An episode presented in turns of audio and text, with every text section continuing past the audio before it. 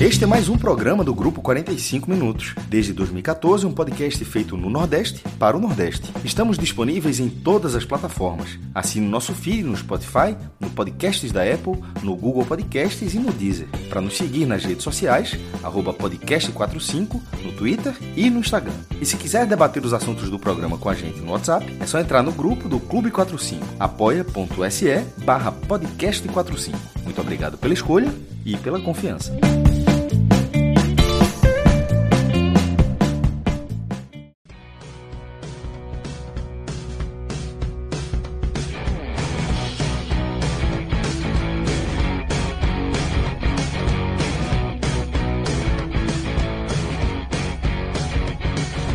Sejam todos bem-vindos e bem-vindas a mais uma live, a mais um podcast 45 minutos. Eu sou Fred Figueiredo, estou aqui com Cássio Zirpoli Iago Mendes. Teremos mais reforços aí ao longo da noite de um programa que vai tratar sobre duas partidas: Campeonato Pernambucano, clássico das multidões, Esporte 2, Santa Cruz 0. Né, um jogo que marca a volta das duas torcidas ao estádio em um clássico. Então a gente tem aí muito que falar sobre uma partida, uma partida de desnível técnico esperado muito grande, e a partir desse desnível técnico a gente vai abordar como os times se comportaram. E lá na Bahia, né, o tricolor que faz o início de ano né, bem bem complicado nesse processo pós aquisição, né, pelo grupo City. O Bahia sofre muito e hoje mais um capítulo aí amargo, né, com a derrota para o Itabuna, né, no jogo de ida da semifinal do Baiano. Tem o jogo de volta em Salvador, né, um resultado bem aberto, mas é, a gente vai abordar né, mais, um, mais um resultado bem complicado. Né? Durante a semana passou pelo Camboriú a duríssimas penas na Copa do Brasil e segue sem nenhum dano ainda. Né? O Bahia tem conseguido conter pelo menos os danos. Está na terceira fase da Copa do Brasil, tem um fio aí de esperança não, não, de se classificar na Copa do Nordeste. Assim, vem, não, conseguiu na isso prática, na Copa sim. do Brasil. É, na Copa do Brasil. Mas veja só, ele Brasil. nesse momento do programa, ele tá o Baiano não conta. na semifinal do Baiano.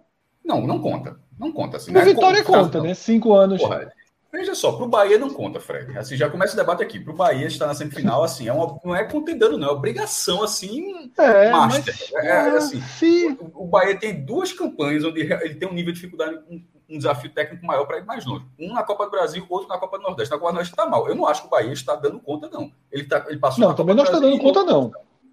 Você Mas está conseguindo conter os danos. Não, é, minha, minha opinião, não está. Se time é lanterna do grupo dele, ele não está contendo dano nenhum. É. Não, ele, na hora tá, que ele, ele foi tá, eliminado, ele tá, na hora que ele foi eliminado, é, aí ele tem o primeiro prejuízo. Danos Sim, aí vai confirmar se for o caso. Pode até ser campeão sim, ainda, mas então, assim, ele, é, é, mas, mas a sua frase ela precisa ser aplicada com a Copa do Brasil. Na hora que você de, que não cita a Copa do Brasil, você cita com outras competições, eu discordo porque é o outro time é lanterna do grupo, então não está contendo dano nenhum.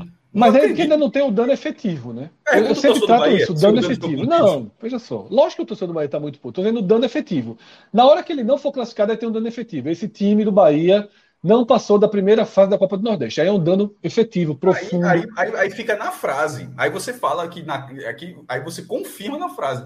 Mas essa situação atual já é suficiente para você dizer que os danos não estão. E mesmo que, repito, mesmo que de repente te pega a última vaga, aí acelera, passa nas quartas, vira com o campeonato, aí daqui a um mês, quando o campeonato for decidido, aí mudou tudo. Mas hoje, 11 de março, com essa campanha da Copa do Nordeste. É, mas é porque falar. eu considero que dano é só, é só quando é realmente irreversível, sabe assim? Que fica o dano. Mas a gente trata disso mais na frente, quando a gente mais, mais mergulhar é, no Bahia. Nesse caso, eu não acho que tenha certo ou errado, não. São visões de futebol. É, são, são visões de futebol, é assim. Eu acho que só é. que o Bahia está contendo danos na Copa do Brasil. O Bahia não está com. Porque se você que o Bahia está contendo danos na sua temporada, eu acho assim um equívoco muito grande, mas é da forma como. Não, eu acho que assim, é, o barco está afundando, mas estão conseguindo se manter algumas coisas ali ainda. Veja só, o time disputa três campeonatos. Um, ele passou as duas fases. Beleza. Aí Sim. conteve os danos na Copa do Brasil. Na, na, o outro. Muito fácil, né?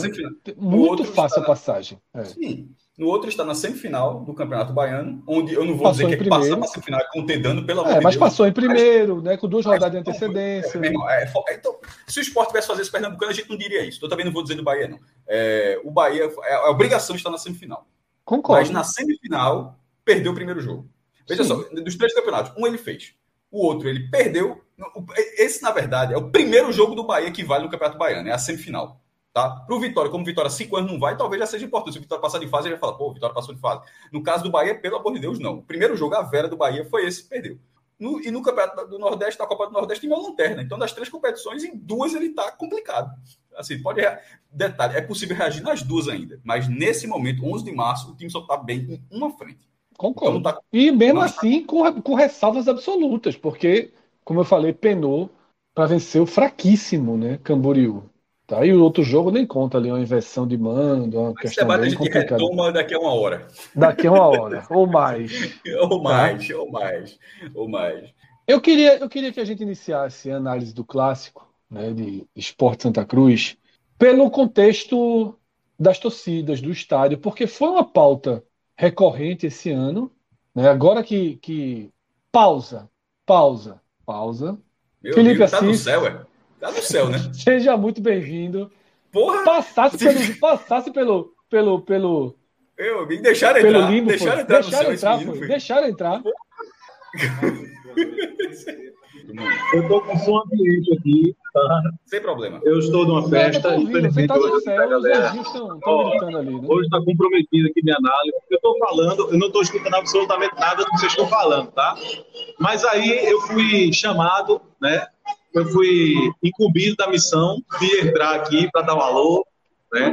Para, enfim, é, mesmo aqui sem, estou sem tripé, sem fone, absolutamente nada. É, vocês estão vendo aqui o som ambiente, né? Está complicado. Mas eu não sou frouxo, eu envolvi a corda de Fred, né? Fred muito felizinho. Fred, eu vou dizer uma coisa a vocês. Fred passa eu acho que ele falou comigo, assim, no WhatsApp, nos últimos cinco anos, ele falou duas vezes né? Duas vezes. Aí ele veio falar hoje, porra, bicho, entra lá, não sei o quê, vem embora. Aí engoli a corda dele, porque eu sou caçuda, engoli a corda dele, eu vou entrar, tá certo. Então estou aqui para dizer que, eu vou, eu vou direto, tá, minha gente? Eu não estou escutando vocês, posso ir direto? Ah, eu, eu, via, eu vi a torcedor do Santa Cruz, de um modo geral, é, muito chateada, eu diria muito puta da vida mesmo. Eu acho que com razão, claro. É, mas assim, para mim, não me, o jogo de hoje em si, se você for analisar o Santa Cruz somente pelo jogo de hoje, para mim não houve grande surpresa, não, tá, minha gente? É, eu, eu, eu, sempre achei é, que neste momento as coisas podem mudar daqui a seis meses, um ano ou um mês. Mas nesse momento há um abismo, uma diferença muito grande de rendimento, de qualidade de time entre o esporte e Santa Cruz. É, é claro que você espera que no clássico você consiga ter que igualar as forças, né? Ou você consiga algum equilibrar de certa maneira. Mas há um abismo, não há como negar, né? E, enfim, é o que a gente, a gente sabia que era uma derrota que estava na conta. Agora, claro, é, houve algum. É, é, tem ajustes a fazer? Tem. O professor Raniel errou? Sim. É, eu não teria entrado, por exemplo, três zagueiros. Ah, e, veja que, que, você entrou com três zagueiros e você levou um gol logo no começo. Com menos de 15 minutos de jogo, você já está perdendo o jogo de 1x0. Então, sua estratégia acabou-se ali. Né? É, acho que se não for feita essa substituição agora nesse jogo, mas é, é, uma coisa que vai ter que acontecer. Eu acho que o Chiquinho tem que jogar junto com o G2, certo? É, enfim, o meu meio de campo, eu, eu insisto, eu, eu não colocaria três atacantes, mas eu acho que o Chiquinho deveria jogar como terceiro homem de meio de campo, ao lado ali de G2. Para mim, essa é a formação do Santa Cruz. Certa vez, ah, uma pessoa me cobrou assim, só dê aponte soluções, diga quem tem que jogar, quem não tem que jogar. E eu acho que é difícil nesse atual elenco do Santa Cruz, porque não existem muitas opções. Tá? Ah, se eu for dizer quem deveria jogar, eu vou dizer que o goleiro tem que ser mantido, eu vou dizer que o G2 tem que ser mantido, eu vou dizer que o Lucas Silva tem que ser mantido, e, e o restante a gente analisa. Não existem muitas opções. Tá? Mas, assim, dentro do que a gente pode fazer com o que tem aí, é, é, a primeira coisa que eu acho que o professor tem que fazer realmente é colocar a G2 é, para jogar ali com o Chiquinho. Acho que a posição, o, meio de campo do Santa tem que ser assim. Né? E, enfim, ah, não tem muita coisa. É, enfim, é, é, é eu, tava, eu parei aqui porque eu estava lendo aqui o, o título da, da, da, matéria e eu acho que é mais ou menos isso mesmo. A impressão que a gente tem é que se o esporte tivesse feito uma forcinha, teria conseguido ir bem mais além. Né? Ainda bem que não fez. Ah, Tem tempo para corrigir? Tem, mas assim, não tem muito tempo. A partir de agora, todo jogo do Santa Cruz é decisão, né? Tem, tem algumas decisões, inclusive no Pernambucano, mas a gente já sabia que, que, que, que, que iam ser decisões, né? É, a gente sabia, a gente tinha comentado algumas vezes que, ó, mesmo que perca esse jogo, mas agora é, é não tem mais cultura nenhuma, não tem mais, não tem mais, é, é, é não, não tem mais ponto para perder. Não tem mais, não está sobrando absolutamente nada. Vai ter que ganhar os jogos que restam. E esse é o perigo. Porque se o Santa Cruz fosse jogar com o Central, se fosse jogar com o Ivo, se fosse jogar com o Belo Jardim, sem a necessidade, aquela coisa de necessariamente ter que ganhar, talvez ganhasse os três jogos com alguma facilidade. Mas o problema é a obrigação. O problema é a coisa de, de, de é, é, se virar desespero. É isso que preocupa o torcedor de Santa Cruz. Eu vou fazer o seguinte: o meu fone está funcionando um pouquinho, eu vou colocar um pouquinho o fone só para escutar vocês, se vocês quiserem falar alguma coisa, se quiserem me fazer alguma pergunta, enfim. E aí, se for para eu falar, eu tiro de novo. Cadê meu fone, meu Deus? Peraí, deixa eu colocar. Veja, que mentira você precisou contar para passar do purgatório e direto para o céu. Estão dizendo aqui na live que basta ser torcedor do Santa, é verdade? Eu sou tricolor. Vá, meu filho, vá, vá, vá, vá o céu. é, com isso, porra. Rapaz, eu vou dizer uma coisa. Eu não sei o que é pior. Se ela apanhar do jeito que apanhou, entregue, morto, ou se depois disso tudo tem que ouvir gracinha de Fred Figueiredo. Você tá de camisa vermelha, companheiro? Seu short é preto? Não. não Você veio aí tricolor, a caralho, pô, tricolor, tricolor, tricolor. Tricolor, tricolor, tricolor, tricolor. É, todo mundo é tricolor né? no final das contas. O esporte né? incorporou amarelo, o Náutico incorporou azul. Todo mundo é tricolor. Mas eu não tenho frescura com cor, não. Já falei isso. Eu uso e qualquer todo cor. Todo mundo é tricolor. Bronca nenhuma. Todo, eu vou todo colocar o ouvido aqui para você conseguir escutar o que você está falando. Eu vou criar uma intriga de Fred Figueroa com a sua gigantesca legião de fãs rubro-negros fechados até a alma aqui com ele. Né? Porque o senhor está ao rubro hoje. Eu sei que você é de todas as torcidas, eu sei disso, companheiro. Mas, enfim, eu tenho que mudar o foco, porque hoje eu tô fodido aqui se eu continuar nesse foco. Não é nada, pô. O Santa foi bem, pô. Ah, não, pô. Tá, relaxa aí, tá não. Pagava 9 para 1, porra, no, no site de aposta. Não consigo ouvir nada. Felipe, Felipe, Felipe. Pronto, Felipe, fica perto aí. Escuta, para escutar, que aproveitar que tu aqui. Ficasse, não bota muito perto, não, que a avenida que aparece é gigantesca quando não, ele se abaixa. Não, coloca rápido, só para aproveitar o cara tá Esse aqui. cabelo pro lado é uma tá mentira, ouvindo, Felipe? meu amigo. Tá ouvindo, Felipe? Tá, pronto. Velho, veja só, entre esse clássico e o próximo, no, no outro sábado, agora pela Copa do Nordeste, tem a Copa do Brasil é, para o Santa com a América, que venceu o Cruzeiro hoje no jogo de ida, ou seja, e o América depois no fim de semana vai, joga, joga a volta do Mineiro, ou seja, tem uma possibilidade real boa de ir para a final do Mineiro. Como é que tu enxerga, tipo, o, o, o que aconteceu, o resultado desse jogo do Santa para o esporte, a influência disso, se é que tem influência naturalmente, para esse jogo da, da Copa do Brasil na quarta-feira? Veja que se você como é que pegar, sai, né? se vocês escutarem o último programa que eu gravei, eu disse o seguinte: o Santa Cruz tem três jogos pela frente. Para mim são três decisões. Não acho que o Santa Cruz vai colocar time reserva no Nordestão, certo? Contra o Ferroviário. Eu disse. Porque você vislumbrou uma chance de classificação e não colocou. Aí eu disse: não vai colocar, não vai poupar elenco para jogar contra o esporte do Pernambucano, porque virou uma coisa extremamente importante. Não poupou. E aí eu disse, presta atenção lá no que eu falei. Eu disse, vai terminar poupando o time no jogo é, pela Copa do Brasil. O mais importante que seja, pelo fôlego financeiro, isso é uma classificação da Liga mas, assim, é, é, é, a minha opinião, tá? Eu, eu, não é nem, eu não estou dizendo nem o que eu faria, tá? Eu estou falando, eu estou vislumbrando uma possibilidade, uma coisa que o Santa Cruz pode vir a fazer. Eu enxergo uma possibilidade grande de colocar, de poupar um jogador ou outro na Copa do Brasil, certo? Porque agora o, o Pernambucano virou. É uma situação fácil? Não, claro que não.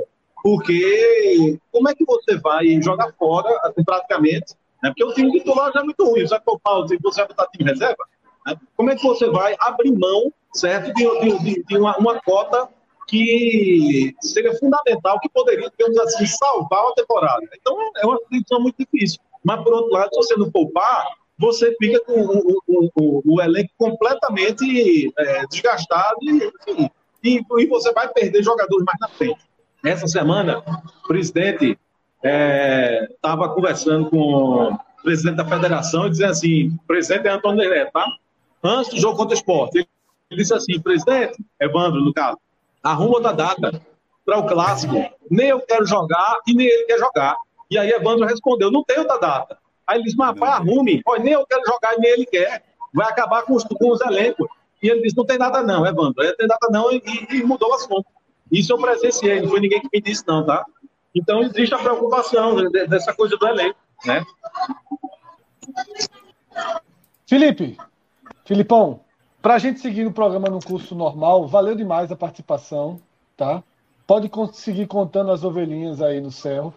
E no, no, próximo, no próximo, na próxima semana você já estará na nossa dimensão novamente, né? Você vai receber aí a chance de voltar aqui para a Terra.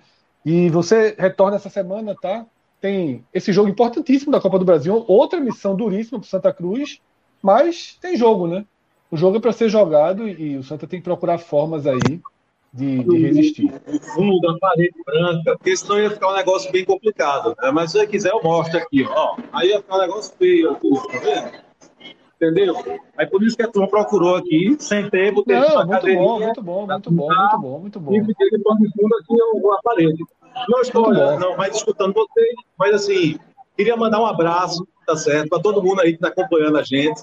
Ah, e, enfim, um abraço, certo? Realmente eu não pude participar do programa é, é, como deveria. Vocês estão vendo por quê? Porque, enfim, eu não estava em casa e, e, e, enfim, a festa do aniversário do meu sobrinho essa semana Tá? Missão Mas, e não é porque eu corri, não. Eu tenho certeza que alguém está dizendo aí, eita, correu, pipocou, não pipoquei, não. É porque realmente eu não pude. Se eu pudesse, eu estaria com você. Mas um abraço para todo mundo.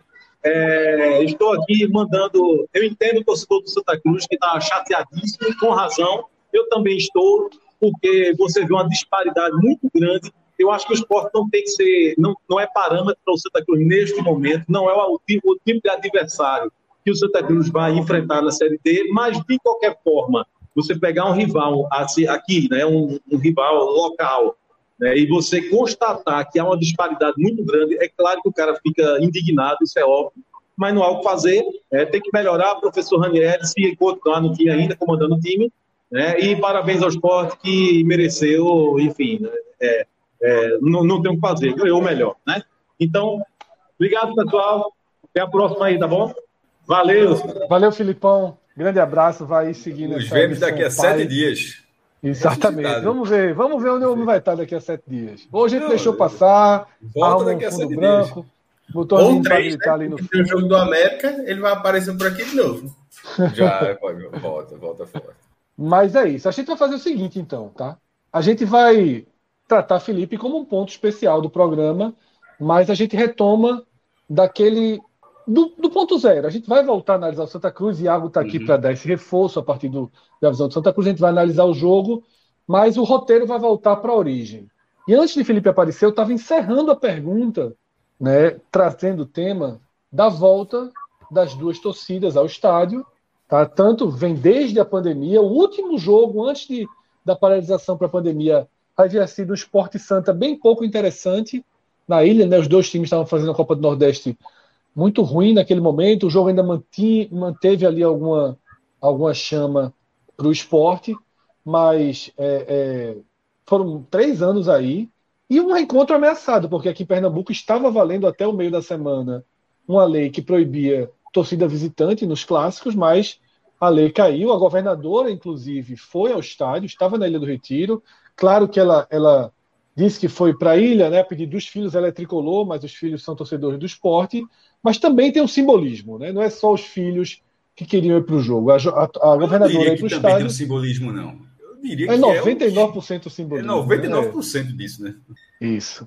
Ela foi no estádio justamente reconstruir essa imagem dela em relação ao futebol de Pernambuco, que foi uhum. uma, uma decisão que, que acabou indo muito, né, sendo muito negativa para ela. Mas, Cássio, é, queria a tua visão. É tá. Né? Isso. É isso. Cássio ia informar para quem está acompanhando a gente na live. Tá, a gente está vendo a foto aí de Raquel com os três filhos. Tá? São dois, acho que tem dois filhos. Eu, acho dois, filhos, dois filhos, então né? deve ser um, um, amigo, primo, um amiguinho. Um sobrinho. três filhos, crianças. É. É, três crianças na foto, tá? Raquel, e aí os pirralhos todo, todos com a camisa do esporte, tá? Eu, até quando eu entrei no estádio, eu vi Raquel chegando. Ela é santa. Ela é Santa, só pra ela é Santa Cruz, ela é Santa Cruz, ela é Santa Cruz. Ela e Felipe trabalhando junto, meu irmão. Isso aí vai. Isso ainda vai. Teremos muitas histórias sobre isso ainda. Mas, Cássio, porra, independentemente de qualquer coisa, o futebol é assim, né? E a gente tem que trabalhar, o governo tem que trabalhar para que a gente possa ter clássicos com o máximo. João, é, Fred, escreveu essa com semana. Com o máximo de, de... Termina, não, só tem, porque o Estado tem que trabalhar. É, o Estado tem que trabalhar com o máximo, para que a gente tenha o máximo de pessoas no estádio das, dos dois times e que possam ir e voltar com absoluta segurança. Cássio, pode começar por João, porque ele resolveu ir. Não, ele fez questão de dizer que ele era uma né? voz contrária, né? Pô, João, é. meu amigo. É, aliás, não nem dizer isso, não. Mas, pô, não é porque, é porque que tem isso que não vai ter. É, é, como é que se diz? Discordância, né? Mais, mais, ásperas, mais ásperas até e tal. E ele fez questão de dizer que estava sendo quase uma voz isolada. Acho que foi até o Fred Borba que deu uma resposta muito boa, João. Na verdade, você está sendo uma voz isolada, não. Você e Evandro concordam com você. Você e Evandro Carvalho, presidente da Federação Pernambucana, concordam com isso. Aí eu queria dizer porque, na verdade, nesse momento, Lula discorda de João. Lula, Luiz Inácio, tá? Porque ontem teve no. Não foi exatamente a fala do presidente da República, mas foi da, do secretário nacional que da pasta relacionada a isso, e obviamente ela está atrelada à visão do presidente da República, que se mostrou contrária à torcida única e que para tentar fazer algo nacional de combate a isso, de chegar a alguma coisa, ou seja, nacionalizar esse debate. Achei importante, inclusive. Porque é, o próprio secretário fala ainda que continua sendo que os estados, cada estado tem define a sua seu formato. São Paulo é, é torcida única, Bahia, Rio tem duas torcidas, tem até torcida mista no Rio. Ceará é torcida meio a meio, Pernambuco é duas torcidas, mais com 10%. Então, cada estado faz isso, mas que esse debate vai virar algo nacional e que o governo federal, dessa, através dessa, dessa, dessa fala, se mostrou contrário. Então, eu queria só deixar isso claro. É, tivemos alguns incidentes, tivemos, inclusive, o próprio ENE 45 fez uma matéria, uma, uma, matéria sobre isso. Eu acho até que a matéria ela, ela pesou até um pouco na mão do que, do que, do que realmente aconteceu. Não vejo problema assim, de dizer que foi é, uma violência espalhada na cidade. É, a gente faço até o meio culpa aqui, não acho que foi espalhado na cidade dessa forma. Também não é, acho, não. Não acho que foi espalhado na cidade, mas enfim, saiu dessa, saiu dessa forma, um caso de violência. Talvez o espalhado foi porque teve em Paulista e teve em, Bo, em Boa Viagem, ou seja, espalhado no sentido que teve norte e sul mas o espalhado daquela sensação mais generalizada do que foi. Não acho que tenha. Não, não, na verdade, não é que eu acho, não foi algo generalizado. É, e, não, e, e, veja, vou tentar colocar uma frase aqui, até para não ser. É, a gente está vendo a chamada da forma como foi, é, para não ser mal interpretado. Para um clássico com duas torcidas ser considerado um, um dia sem violência, não necessariamente pre, precisa passar um dia sem que nenhum caso de violência tenha acontecido. Por que, que eu estou dizendo isso? Porque numa cidade, numa metrópole de 4 milhões de habitantes, você não pode ficar estatisticamente preso da seguinte forma: se tiver uma briga, teve violência. Eu, eu, eu digo agora, será impossível no futebol, da forma como é a sociedade hoje, que qualquer lugar, inclusive lugar que tenha torcida mista, que tenha duas torcidas, que tenha 5 mil policiais trabalhando, que tenha todo efetivo possível, que um caso não aconteça. É, assim, é basicamente impossível. Então você não pode ficar refém de dizer não teve nenhum caso de violência para dizer é, não teve violência dessa vez. Tiveram esses casos na tarde, com é, torcida com supostos, a velha frase, supostos integrantes de torcidas uniformizadas, porque elas estão em tese extintas e em tese os caras nem estavam vestidos a camisa, embora você saiba que os caras são os bondes, são as zonas, é, as zonas de cada torcida que vão lá, se juntam para em algum momento virar algo maior e aí chega no estádio. É, e são perto do metrô, perto de terminais de ônibus, em, em aglomerações onde o transporte vai em direção ao estádio.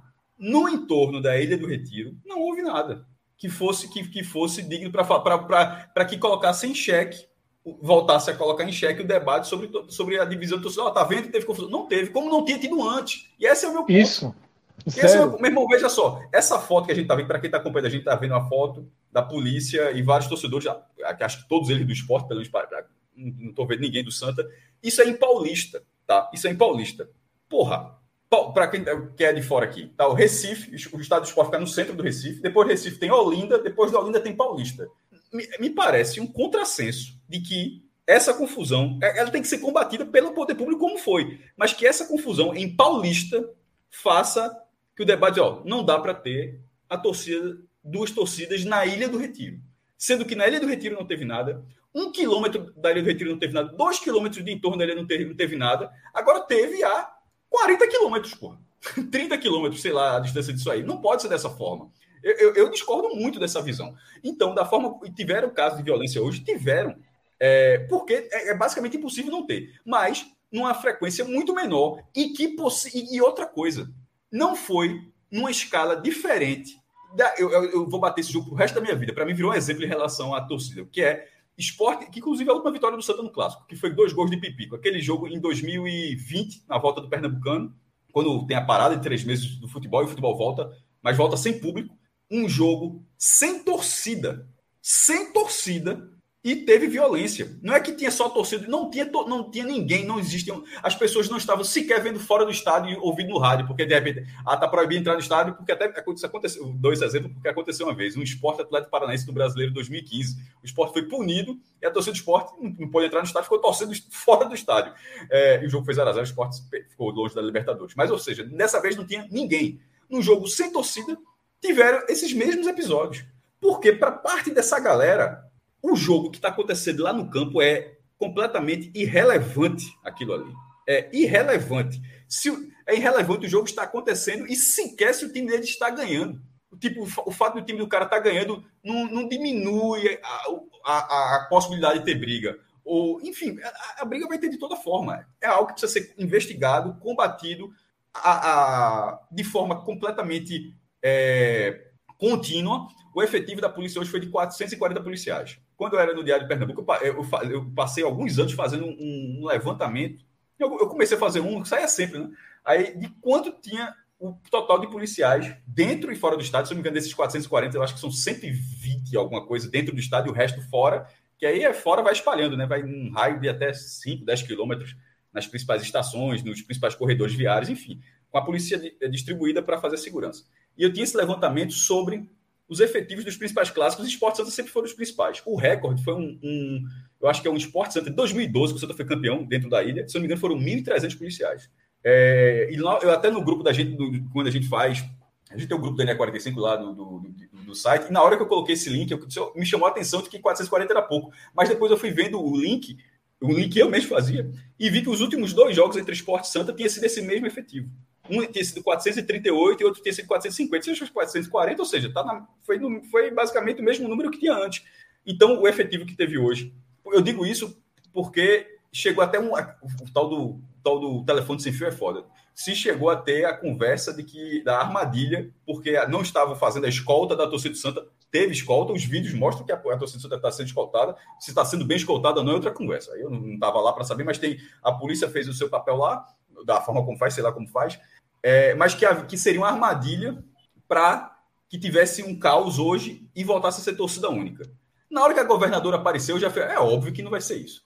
É o contrário, assim, no primeiro, é, é, é, é eu não via sentido de que fosse isso no primeiro, nesse primeiro momento, e sobretudo quando entrou, entrou a governadora. Eu Pô, será que é o interesse dela estar presente no estádio e chegar um relato atrás do outro que está tendo um caos na cidade? Seria horrível. Então, na hora, eu acho que seria o contrário. Disse, ó, eu estou, na minha cabeça, pensando o seguinte: ó, eu, eu, eu imaginando a figura do governador, eu vou para o estádio. Não me façam passar uma vergonha, não. Totalmente, Cássio, totalmente. É exatamente o contrário. É, eu, Cássio, veja, eu, eu, esse telefone sem fio que você falou, ele foi real. Se criou esse clima, né? Sim. Cuidado, esse jogo pode ser armadilha, aqueles prints né, que circulam no WhatsApp das organizadas e tal. Quando eu entrei no estádio, no estádio não, no, na parte ali do clube da entrada, não tinha nem entrado no estádio em si, eu estava dentro do, do clube. Que eu vi Raquel Lira, meu primeiro pensamento foi, foi esse seu aí, disse, meu, veja só, para ela estar tá aqui, ela é porque... pediu muito policiamento para claro, garantir que vai ser um jogo, claro. senão sobraria para ela, né?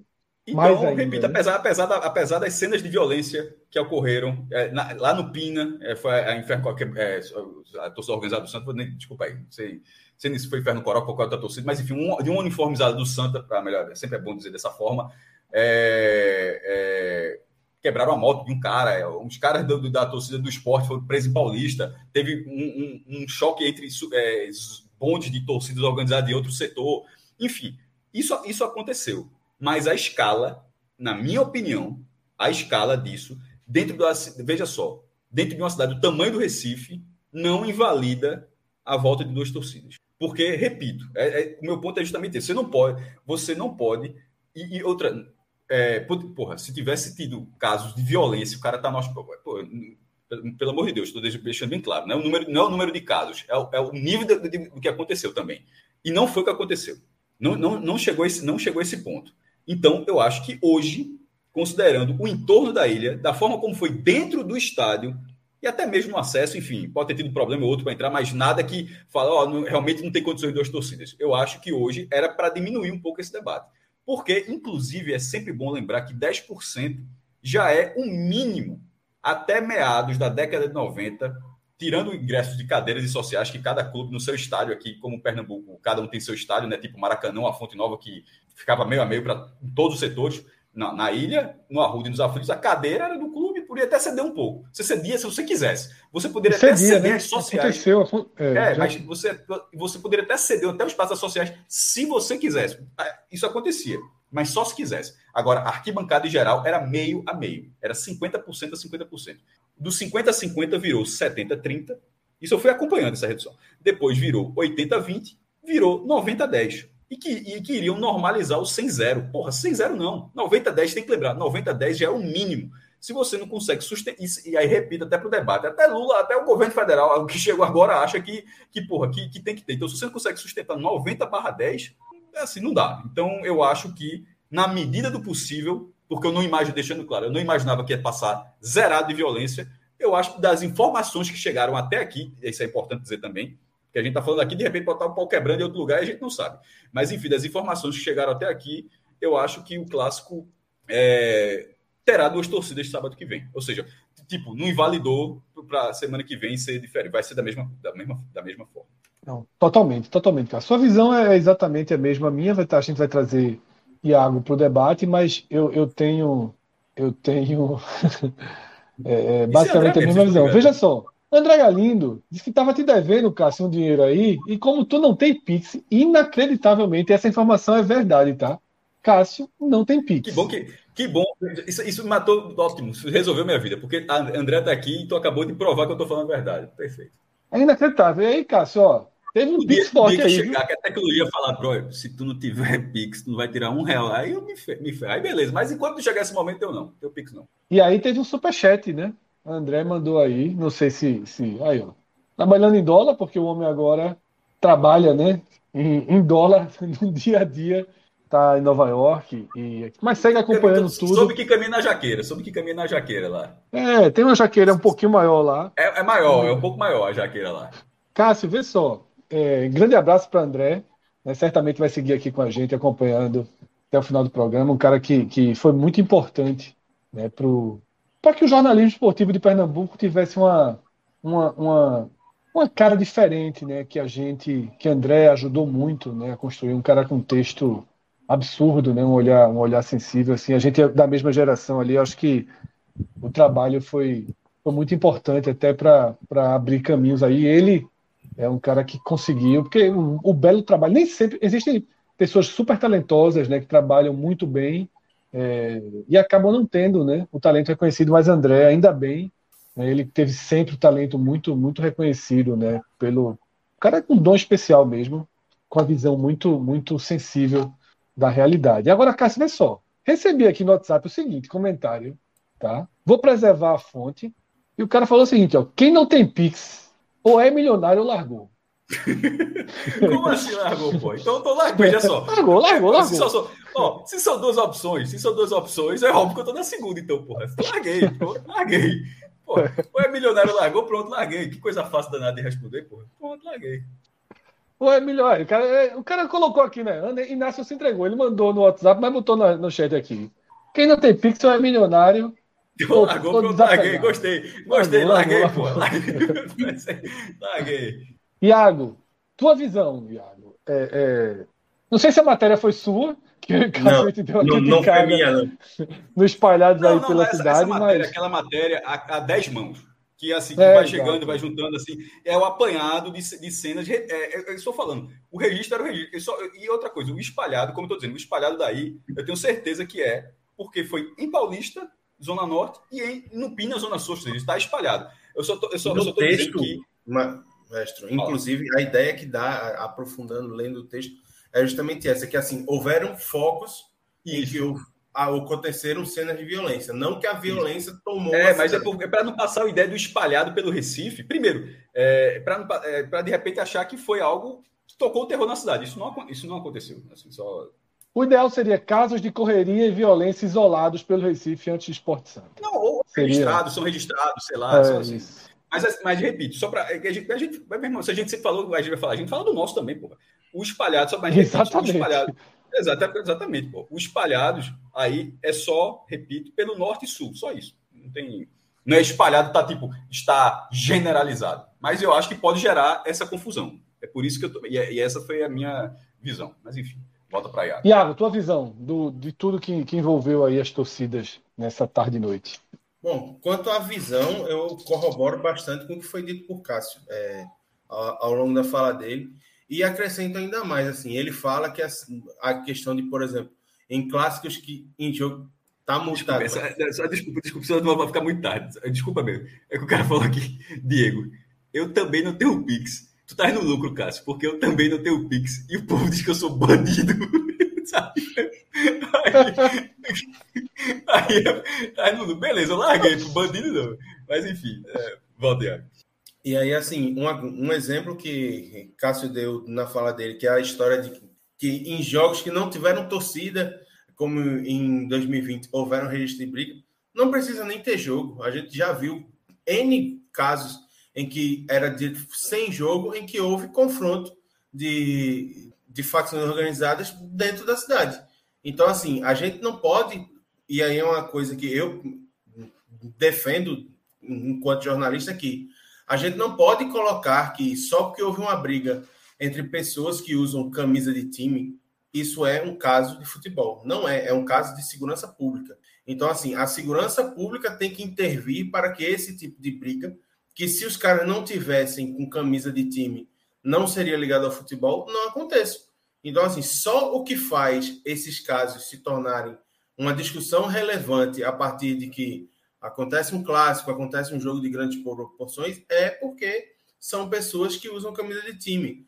E aí, assim, a gente já viu o registro de isso acontecer sem precisar ter jogo. Então, eu acho que hoje fica muito a marca de que não, não é uma medida necessária, é uma medida que, assim, veio, não teve frutos, e aí, assim, foi suspensa, mas não chegou nem a arranhar a superfície do problema. O problema é um problema de segurança pública e não está devidamente é, sendo tratado pelo governo e não é um, uma coisa que tenha uma, uma importância tão grande assim na questão esportiva. É uma questão que tem que ser tratada como uma questão de segurança pública.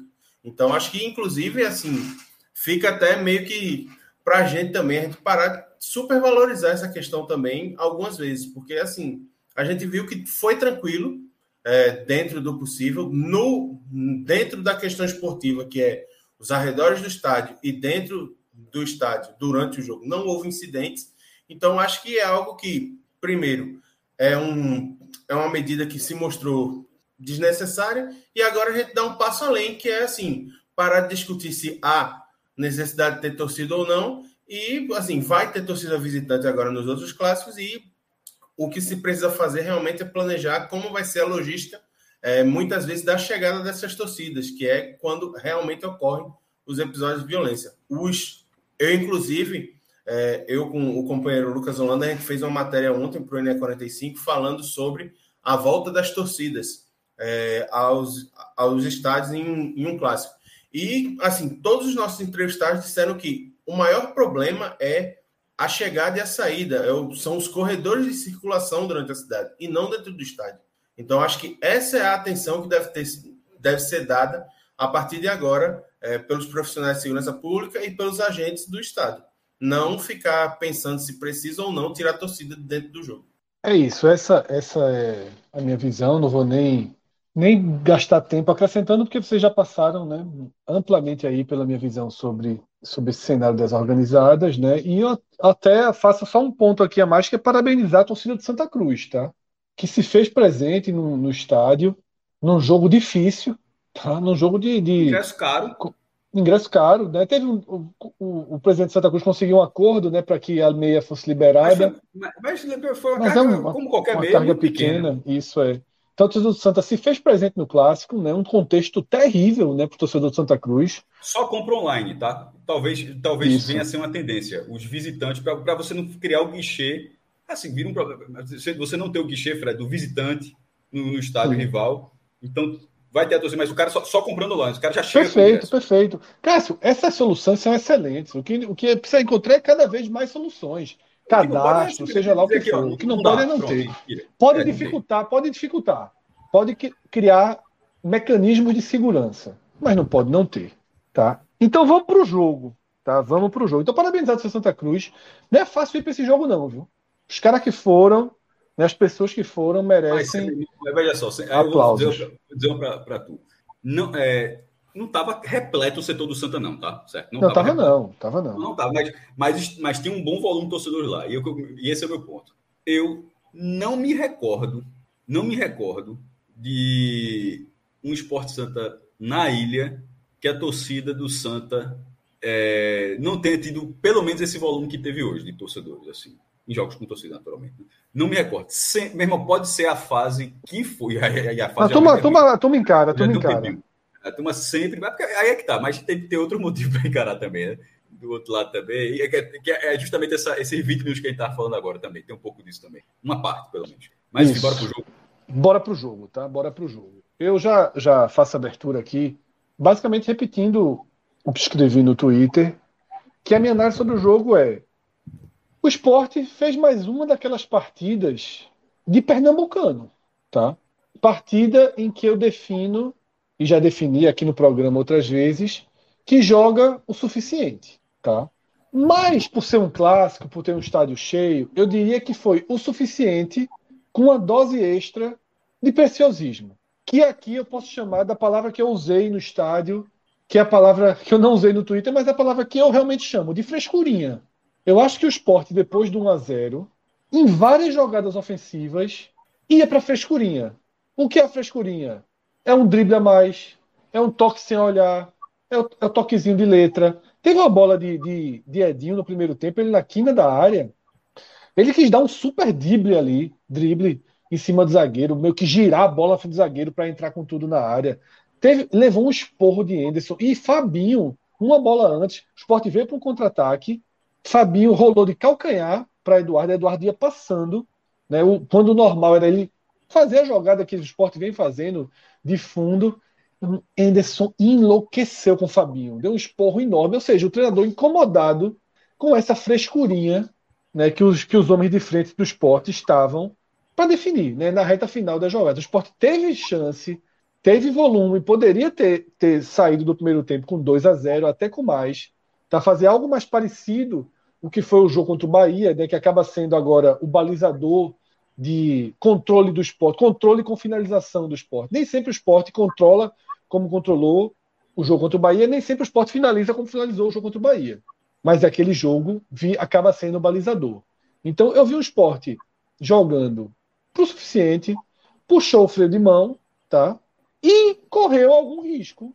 Não sei se do jogo terminar empatado, mas do Santa pelo menos empatar a partida no finalzinho do primeiro tempo, mas sobretudo no começo do segundo, né, que o Santa ganhou o terreno, criou até duas chances, né, uma, uma cabeçada e um chute de fora da área, que poderiam né, é, é, ter, ter causado um empate naquele momento. Não sei se seria suficiente para sustentar o empate até o fim, caso o esporte entrasse em outro período de aceleração. Mas o esporte correu um risco ali desnecessário. Eu não vou também ficar aqui é, é fazendo conjectura, colocando problema demais naqueles 10, 12 minutos ali que o esporte jogou mal também no segundo tempo, porque é muito difícil controlar foco de jogador, concentração para ser sempre linear e pouco e pouco. Você oscila, é natural que você oscile, diante do tamanho e facilidade que o jogo estava. E pelo lado do Santa, eu repito também o que eu escrevi no Twitter, que simplesmente Felipe já trouxe essa visão também, não é parâmetro. Não é um jogo desse que vai que, que pode entrar na conta para demitir o treinador sob hipótese alguma. O Santa não fará jogos como esse na parte fundamental da sua temporada, que é tentar voltar para a Série C. O jogo contra o América vai ser um jogo nesse grau de dificuldade ou até maior. Tá? Vai, vai ter um jogo contra o Fortaleza no altíssimo grau de dificuldade se ele quiser tentar algum milagre na, na Copa do Nordeste e, eventualmente, se voltar a enfrentar o esporte numa fase decisiva do estadual. Tá, o próprio jogo contra o esporte, semana que vem, na Copa do Nordeste, mas são exceções na temporada.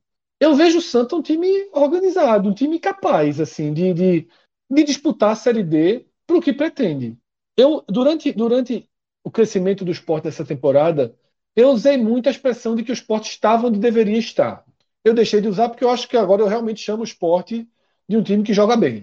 O esporte está bem no, no ano. Não é mais estar onde deveria estar. O esporte joga bem. O esporte tem encaixado, o esporte tem facilidade. Verdade, o esporte está acima da expectativa já. Está acima da expectativa. O esporte é um time que joga bem, joga muito bem em alguns momentos.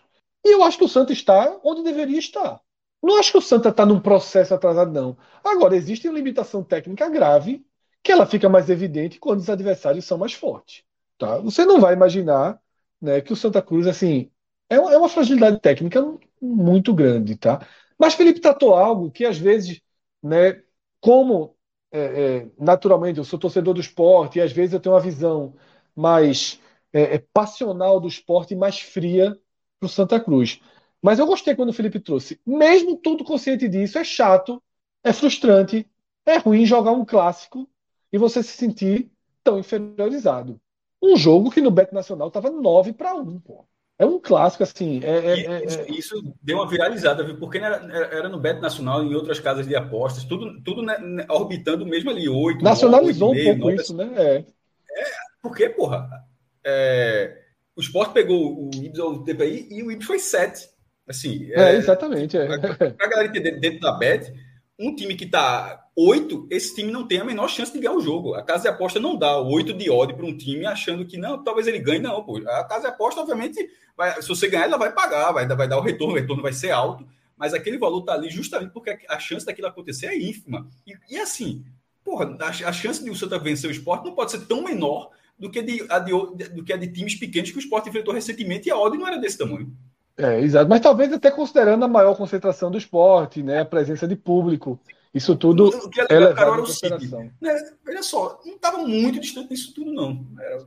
É, é, é, Paulo, é realmente, é realmente chama atenção e o jogo chama. não foi 4 É o que eu falei. Quando a odd é 9 para 1, não significa que o jogo vai ser 6 a 0 não.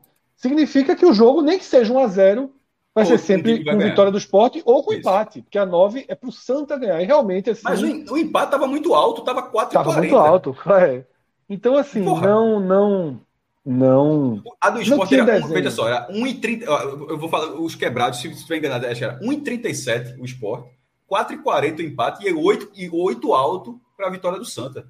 Isso é, é coisa de rede de jogo que, não acontece. É tipo, é o Bayern de Munique pegando, sei lá, um time da segunda parte lá da tabela, que, você, pode, pode, que a gente faz as combinadas. E isso não é normal. Isso não é normal. Isso não, é, por isso que chamou a atenção, porque me, mesmo a gente aqui, mesmo a gente falando tudo, Fred, com todo esse cenário, a gente não, é, existe toda uma mecânica para ter as odds. Se alguém, se alguém chegasse, pra, se, se a Bet Nacional chegasse, ó, Fred, faz para mim hoje, que teria colocado 8 para o Santa?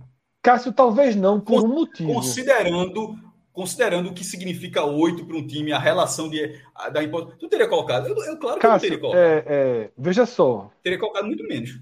Não sou especialista disso, isso aí é feito, né, com, é feito. de forma muito, muito científica. De forma é, claro. Muito científico. De peito aberto, eu não faria. Porque a gente, é, até por, no jornalismo, a gente sempre busca a visão do outro lado. Né? A gente tem, por natureza nossa, buscar o outro lado e se, oh, mas naquele ano de 2011, bababá, bababá, bababá. Para aposta não tem isso. Os caras são absolutamente frios. Frios. E para mim, é, é, é, o jogo provou que eles estavam certos. Assim, é muito difícil você colocar esses dois times em campo e dizer, ó, o de branco ganha. Não é, tem, é futebol, a gente não consegue. É, é futebol. A Arábia Saudita estava pagando 24 na Copa, a gente é, até botou 5 reais. Sei. E ele e foi lá e ganha. Saudita ganhou da é. Argentina. É fute... Lembrando Isso. sempre, é futebol. É, mas é, Arábia Saudita, Argentina, Copa do Mundo, a gente não acompanha. É muito difícil. Sábado que vem, eu não acho que vai estar menos de 9, não.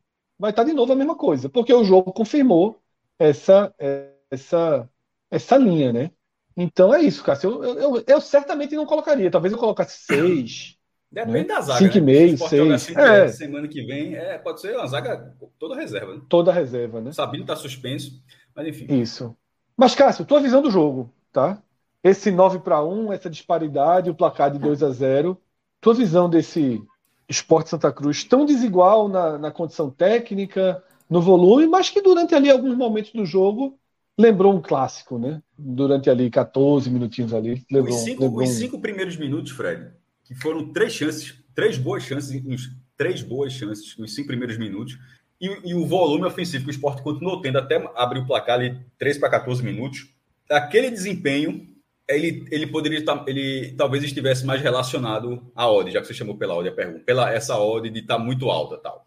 Quando o esporte faz 1 a 0 é, virou assim um, um, ritmo muito menor que o esporte não foi assim contra o Náutico.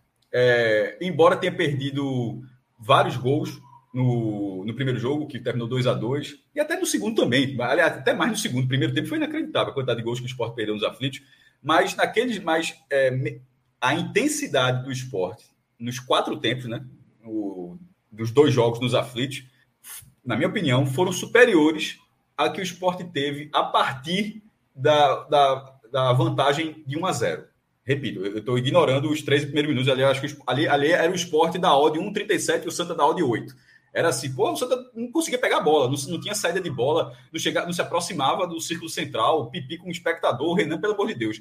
É, e, e, o esporte criando oportunidades, tendo escanteios, enfim, aí abre o placar. Dali para frente, eu acho que foi exatamente o que você falou. Virou assim um placar que, na, que talvez na cabeça do. Talvez, a gente não está na cabeça dos caras, mas talvez na cabeça dos caras, como já, ó, acabou o jogo, e aí vamos tentar fazer algo que seja mais plástico. Era. era um passe mais bonito, uma tentativa de drible que não vinha acontecendo. Embora o esporte tenha as suas figuras que vão tentar quebrar linhas driblando, mas isso acontece mais próximo à área. Tipo, Edinho já estava tentando driblar ali na intermediária, no, no, sentido assim que se você perde a bola ali como perde, você vai dar um contra-ataque de uma forma que, numa situação normal dos outros jogos que o esporte está fazendo, isso não acontece. Então, é, essa diminuição, o esporte continuou criando oportunidade, tá? Para fazer o 2 a 0 e, e ampliar esse placar, mas num ritmo muito diferente do que estava antes.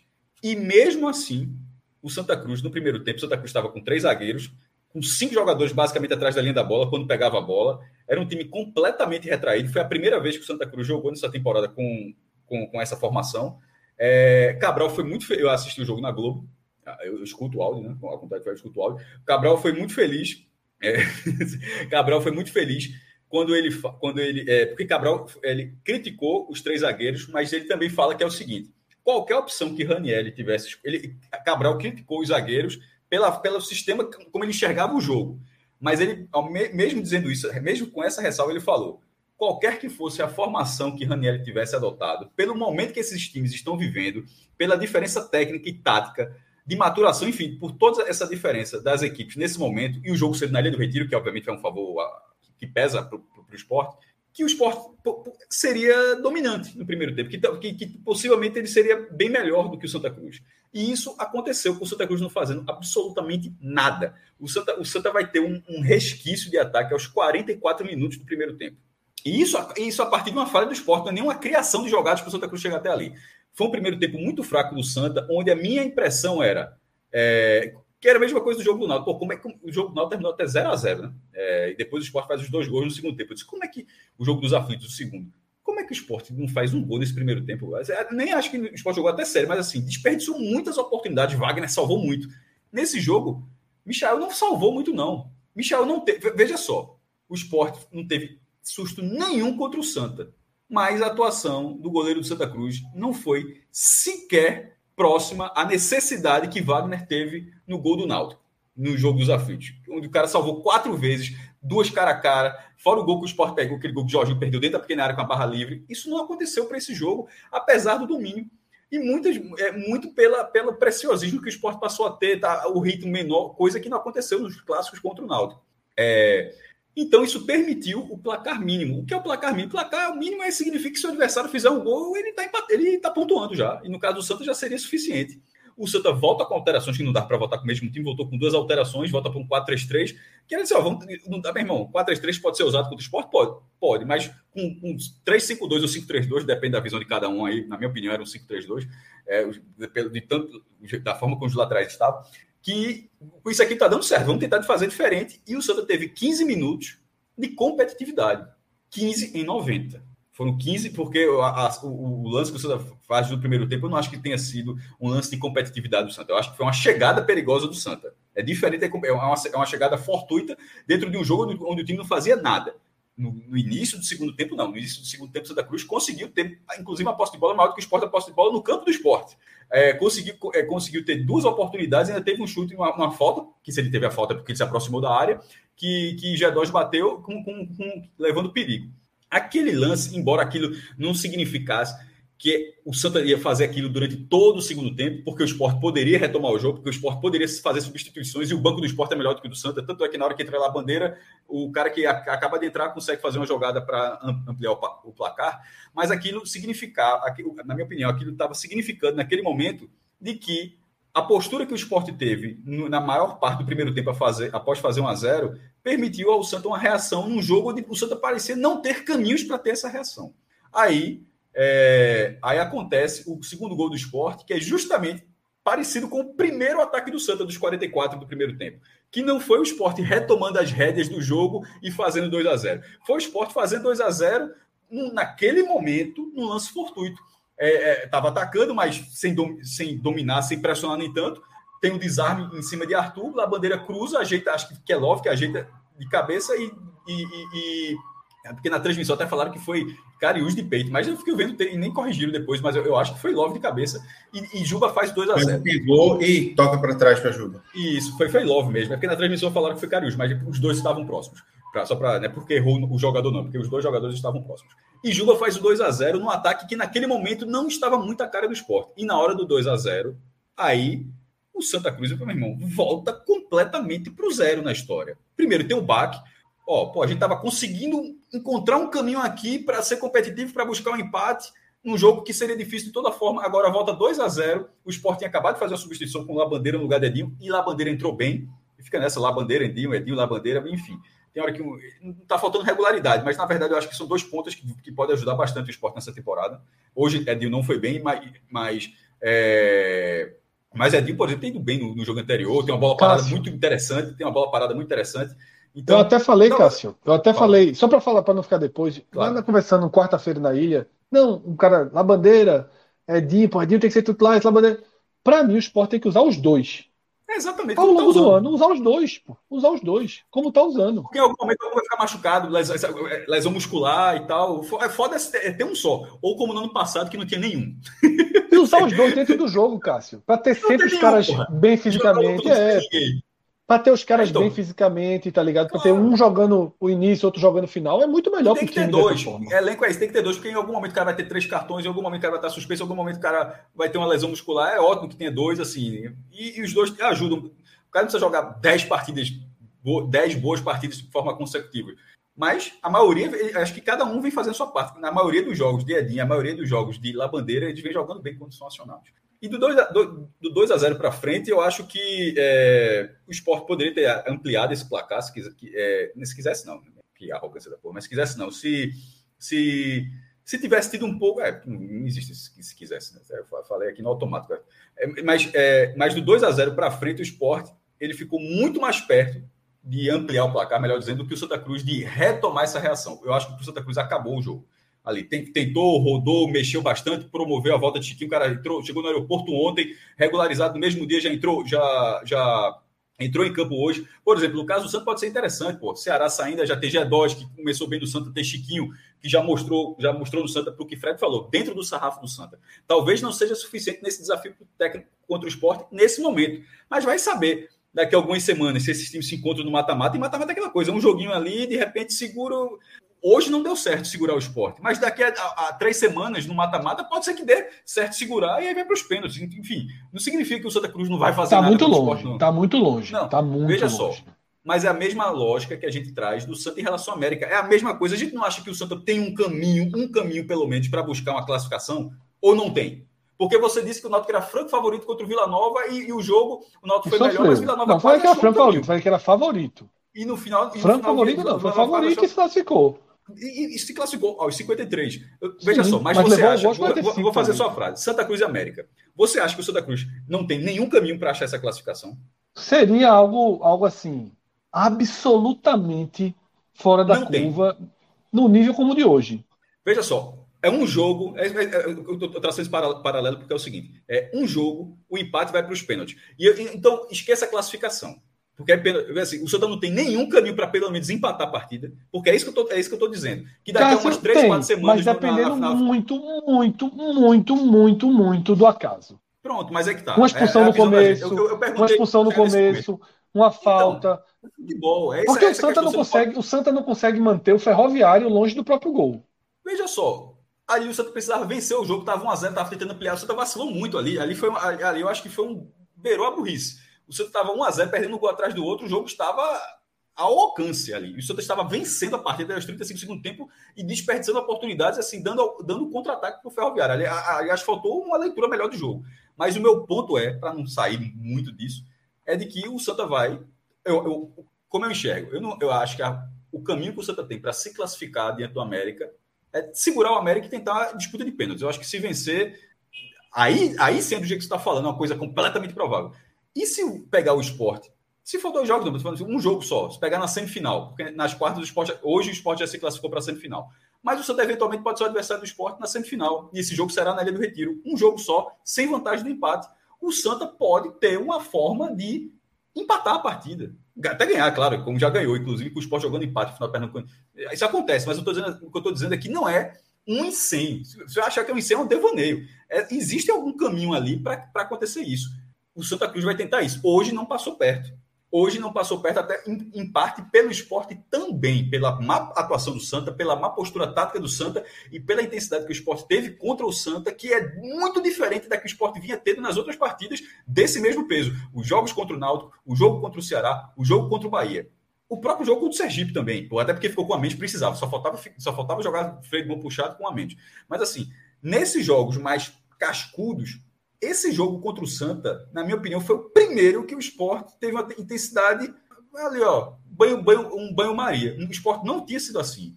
E isso não, isso, isso é, eu não gostei.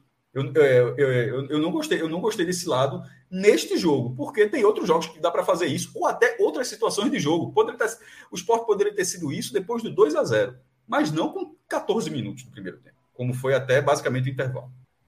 Iago, tua visão, né, nesse programa aqui, mais voltada para o lado do Santa, né, a gente né, falou de um esporte que joga o suficiente para vencer, que puxa o freio de mão e que insiste em preciosismos, frescurinhas, toquinhos de lado, né? Não, não fica absolutamente focado, mecanicamente focado. É muito difícil, ninguém é robô, né? Para manter sempre o foco, a concentração. Pro lado do Santa, é, aquela brecha que existiu ali no início do segundo tempo é um alento, é um desenho, uma possibilidade, né? Qual a tua visão de como o Santa Cruz enfrentou o esporte na ilha nesse primeiro clássico, né? Daqui a sete dias teremos de novo pela, agora pela Copa do Nordeste. Então, Fred, é, analisando o Santa, eu acho que antes da gente se debruçar sobre o jogo, eu acho que um ponto que precisa ser mencionado é a mudança da escalação do Santa, tá? E aí, assim, o Santa vai para o primeiro jogo na sua temporada com o esquema de três zagueiros, só que parando para pensar, é, e aí pensando um pouco até como o próprio Raniel pode ter é, formatado o time, sabendo que, e aí é uma coisa que ele até cita na coletiva pós-jogo, o esporte é um dos melhores ataques do país e que tinha um amplo favoritismo e que jogavam em casa, eu acho que ele coloca uma postura mais retraída do time, muito pensando numa questão que foi inclusive debatida ao longo da semana, que foi a questão do Daniel Pereira, que é o, o, o volante, o primeiro volante de confiança do treinador, tá? Já que o João Eric não estava disponível por estar é, suspenso devido à expulsão contra o Retrô, e aí ele seria o, o substituto imediato. A gente vê um Daniel Pereira que sente uma, uma lesão muscular já no jogo contra o Ferroviário, na quarta-feira, e aí ele passa por tratamento intensivo, certo? Inclusive na sexta-feira, quando foi o último treino do Santa Cruz, ele chega, ele faz um teste físico durante o treinamento, certo? E aí é, a imprensa pôde acompanhar o treinamento de Santa Cruz em dois momentos. O primeiro foi o aquecimento, no qual o Daniel esteve junto com o resto do elenco, e depois é, pôde acompanhar o rachão que foi aberta a torcida. Pois bem, durante esse período em que o Raniel formatou o time e que provavelmente ele definiu a, a escolha pelos três zagueiros, a gente viu é, que foi onde o Daniel fez o teste, e nesse teste, quando a imprensa volta, ele, após o término do teste, ele está no banco de reservas, fazendo gelo e com uma, uma expressão muito, não muito boa, uma expressão de dor. Então, assim, era meio que quase consenso de que ele não jogaria e que se jogasse iria muito para o sacrifício. E foi uma coisa que a gente viu no jogo hoje. Assim, é uma partida que ele não conseguiu é, ser o cara da antecipação, do desarme e o gatilho para as saídas de bola do Santa, muito por conta da é, limitação física. Acho que estava jogando a 50% de sua capacidade, talvez até menos. E aí, essa falta de confiança do treinador nas peças de reposição que tinha à disposição fez com que ele colocasse uma linha de três zagueiros para quê? Já que eu não vou conseguir controlar o esporte no meio-campo, que é a, o ponto forte, eu vou tentar fechar as infiltrações dos pontas e tentar fazer com que o Love não tenha tanta participação no jogo. Então ele bota o esquema com os três zagueiros, recua os dois laterais e tenta esperar o esporte. Inclusive na coletiva é uma, é uma coisa que ele coloca que ele formatou o time para que o time tivesse solidez defensiva e que o time não poderia ter tomado um gol como tomou, jogando com três zagueiros e sofrendo um gol e sofrendo com uma, uma bola que infiltra pelo meio da zaga. Então, assim, acho que a ideia dele era, primeiramente, dar solidez defensiva ao time e aí, a partir disso, tentar sair é, no contra-ataque. Só que aí é, um, é uma postura que o time não estava acostumado a fazer. O time, repito, nunca jogou no 3-5-2 ou no 5-3-2 é, durante é, o trabalho do Ranielli, sempre jogando no 4-3-3 ou no máximo no 4-4-2.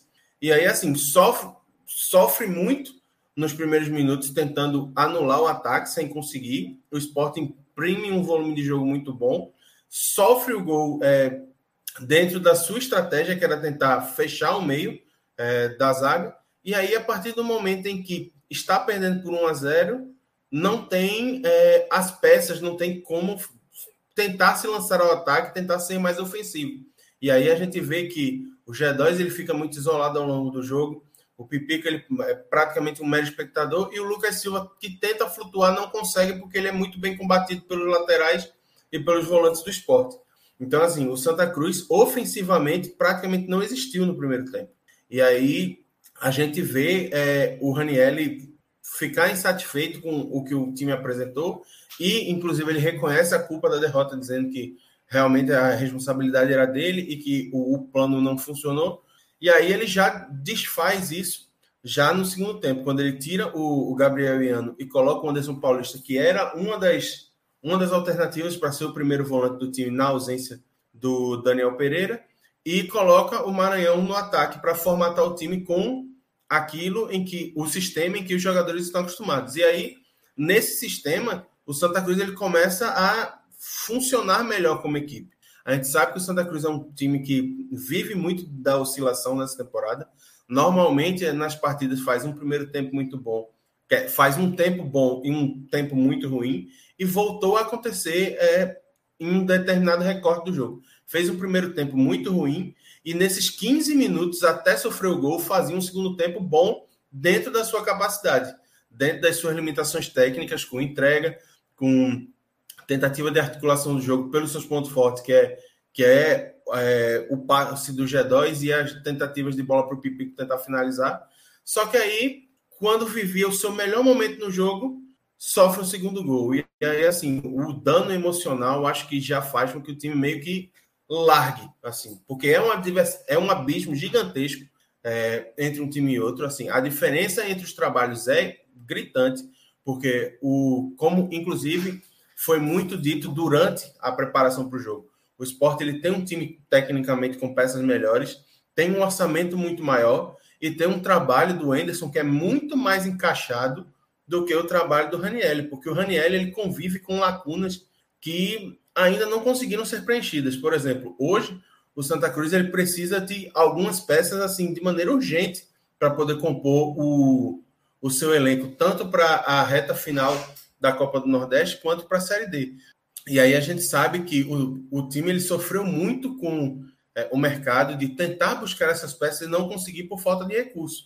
Então, por exemplo, hoje, se o Santa Cruz tivesse um segundo, um primeiro volante de confiança, ele poderia ter poupado o Daniel Pereira de ir para o sacrifício no jogo e ter colocado outra peça. Inclusive, essa, esse sacrifício do Daniel Pereira pode impactar até no jogo contra o América Mineiro, porque é um cara que foi a 50%, jogou, é, deve ter sentido de novo, deve ter sentido incômodo, não conseguiu jogar bem, sacrificou ainda mais o físico e vai ter só três dias para jogar um desafio que acreditou que é ainda maior para o Santa, que é o jogo contra o América. Então, é, é uma situação muito difícil e é um jogo que vale muito para o Santa, porque se o Santa consegue passar, tem um enxerto de recurso muito bom que pode fazer com que ele consiga fortalecer o seu elenco e aos poucos se organizar o trabalho, organizar a casa para chegar na Série D com um trabalho edificado.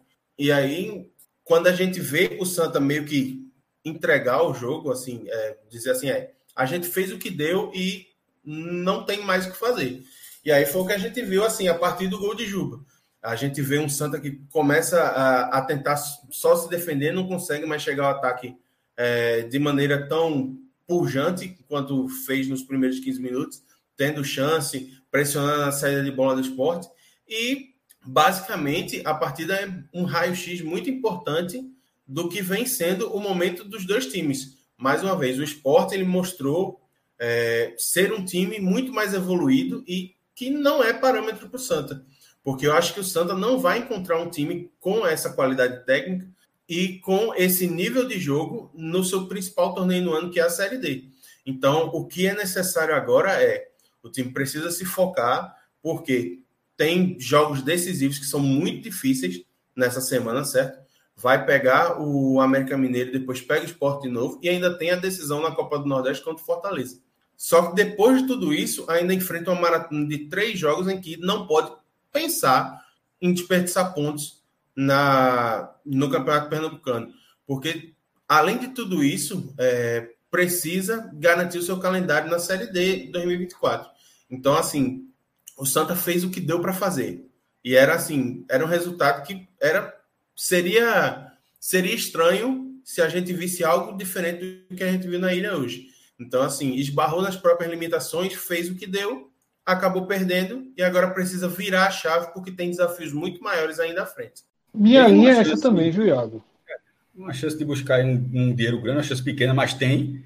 E depois, a, a Copa do Nordeste aí é um pequeno milagre, porque a matemática não está muito favorável. A, a, a derrota do. Eu acho que são Sim. dois pequenos milagres. Mas. O maior, a gente, a gente tem muro, não. Qual o maior milagre? Nesse momento, eu acho a Copa do Nordeste. Classificar na Copa do Nordeste. Porque aí vai precisar de ganhar. É, ele vai ter que ganhar uma vitória. É, pô. Acho Contra assim, Esporte e Fortaleza, é foda. Para poder se classificar é, de maneira sem levar sustos e tal, eu acho que precisaria conseguir quatro pontos dos seis que disputa. É muito difícil. É Mesmo muito difícil, recebendo Fortaleza no Arruda, certo? É muito difícil, porque tem os dois times têm assim, se o esporte é um desafio técnico muito grande, eu acredito que o Fortaleza é um desafio técnico assim muito mais muito maior do que o esporte no momento. E o esporte assim, precisa mais da vitória no próximo sábado do que precisava hoje, né? Exatamente, assim, se houve um jogo em que o esporte puxou o freio de mão com 1 a 0, foi hoje. Isso. Porque veja só, o esporte tem um cálculo se ganhar aí. Do, se ganhar do Santa no próximo sábado, praticamente assegura a liderança.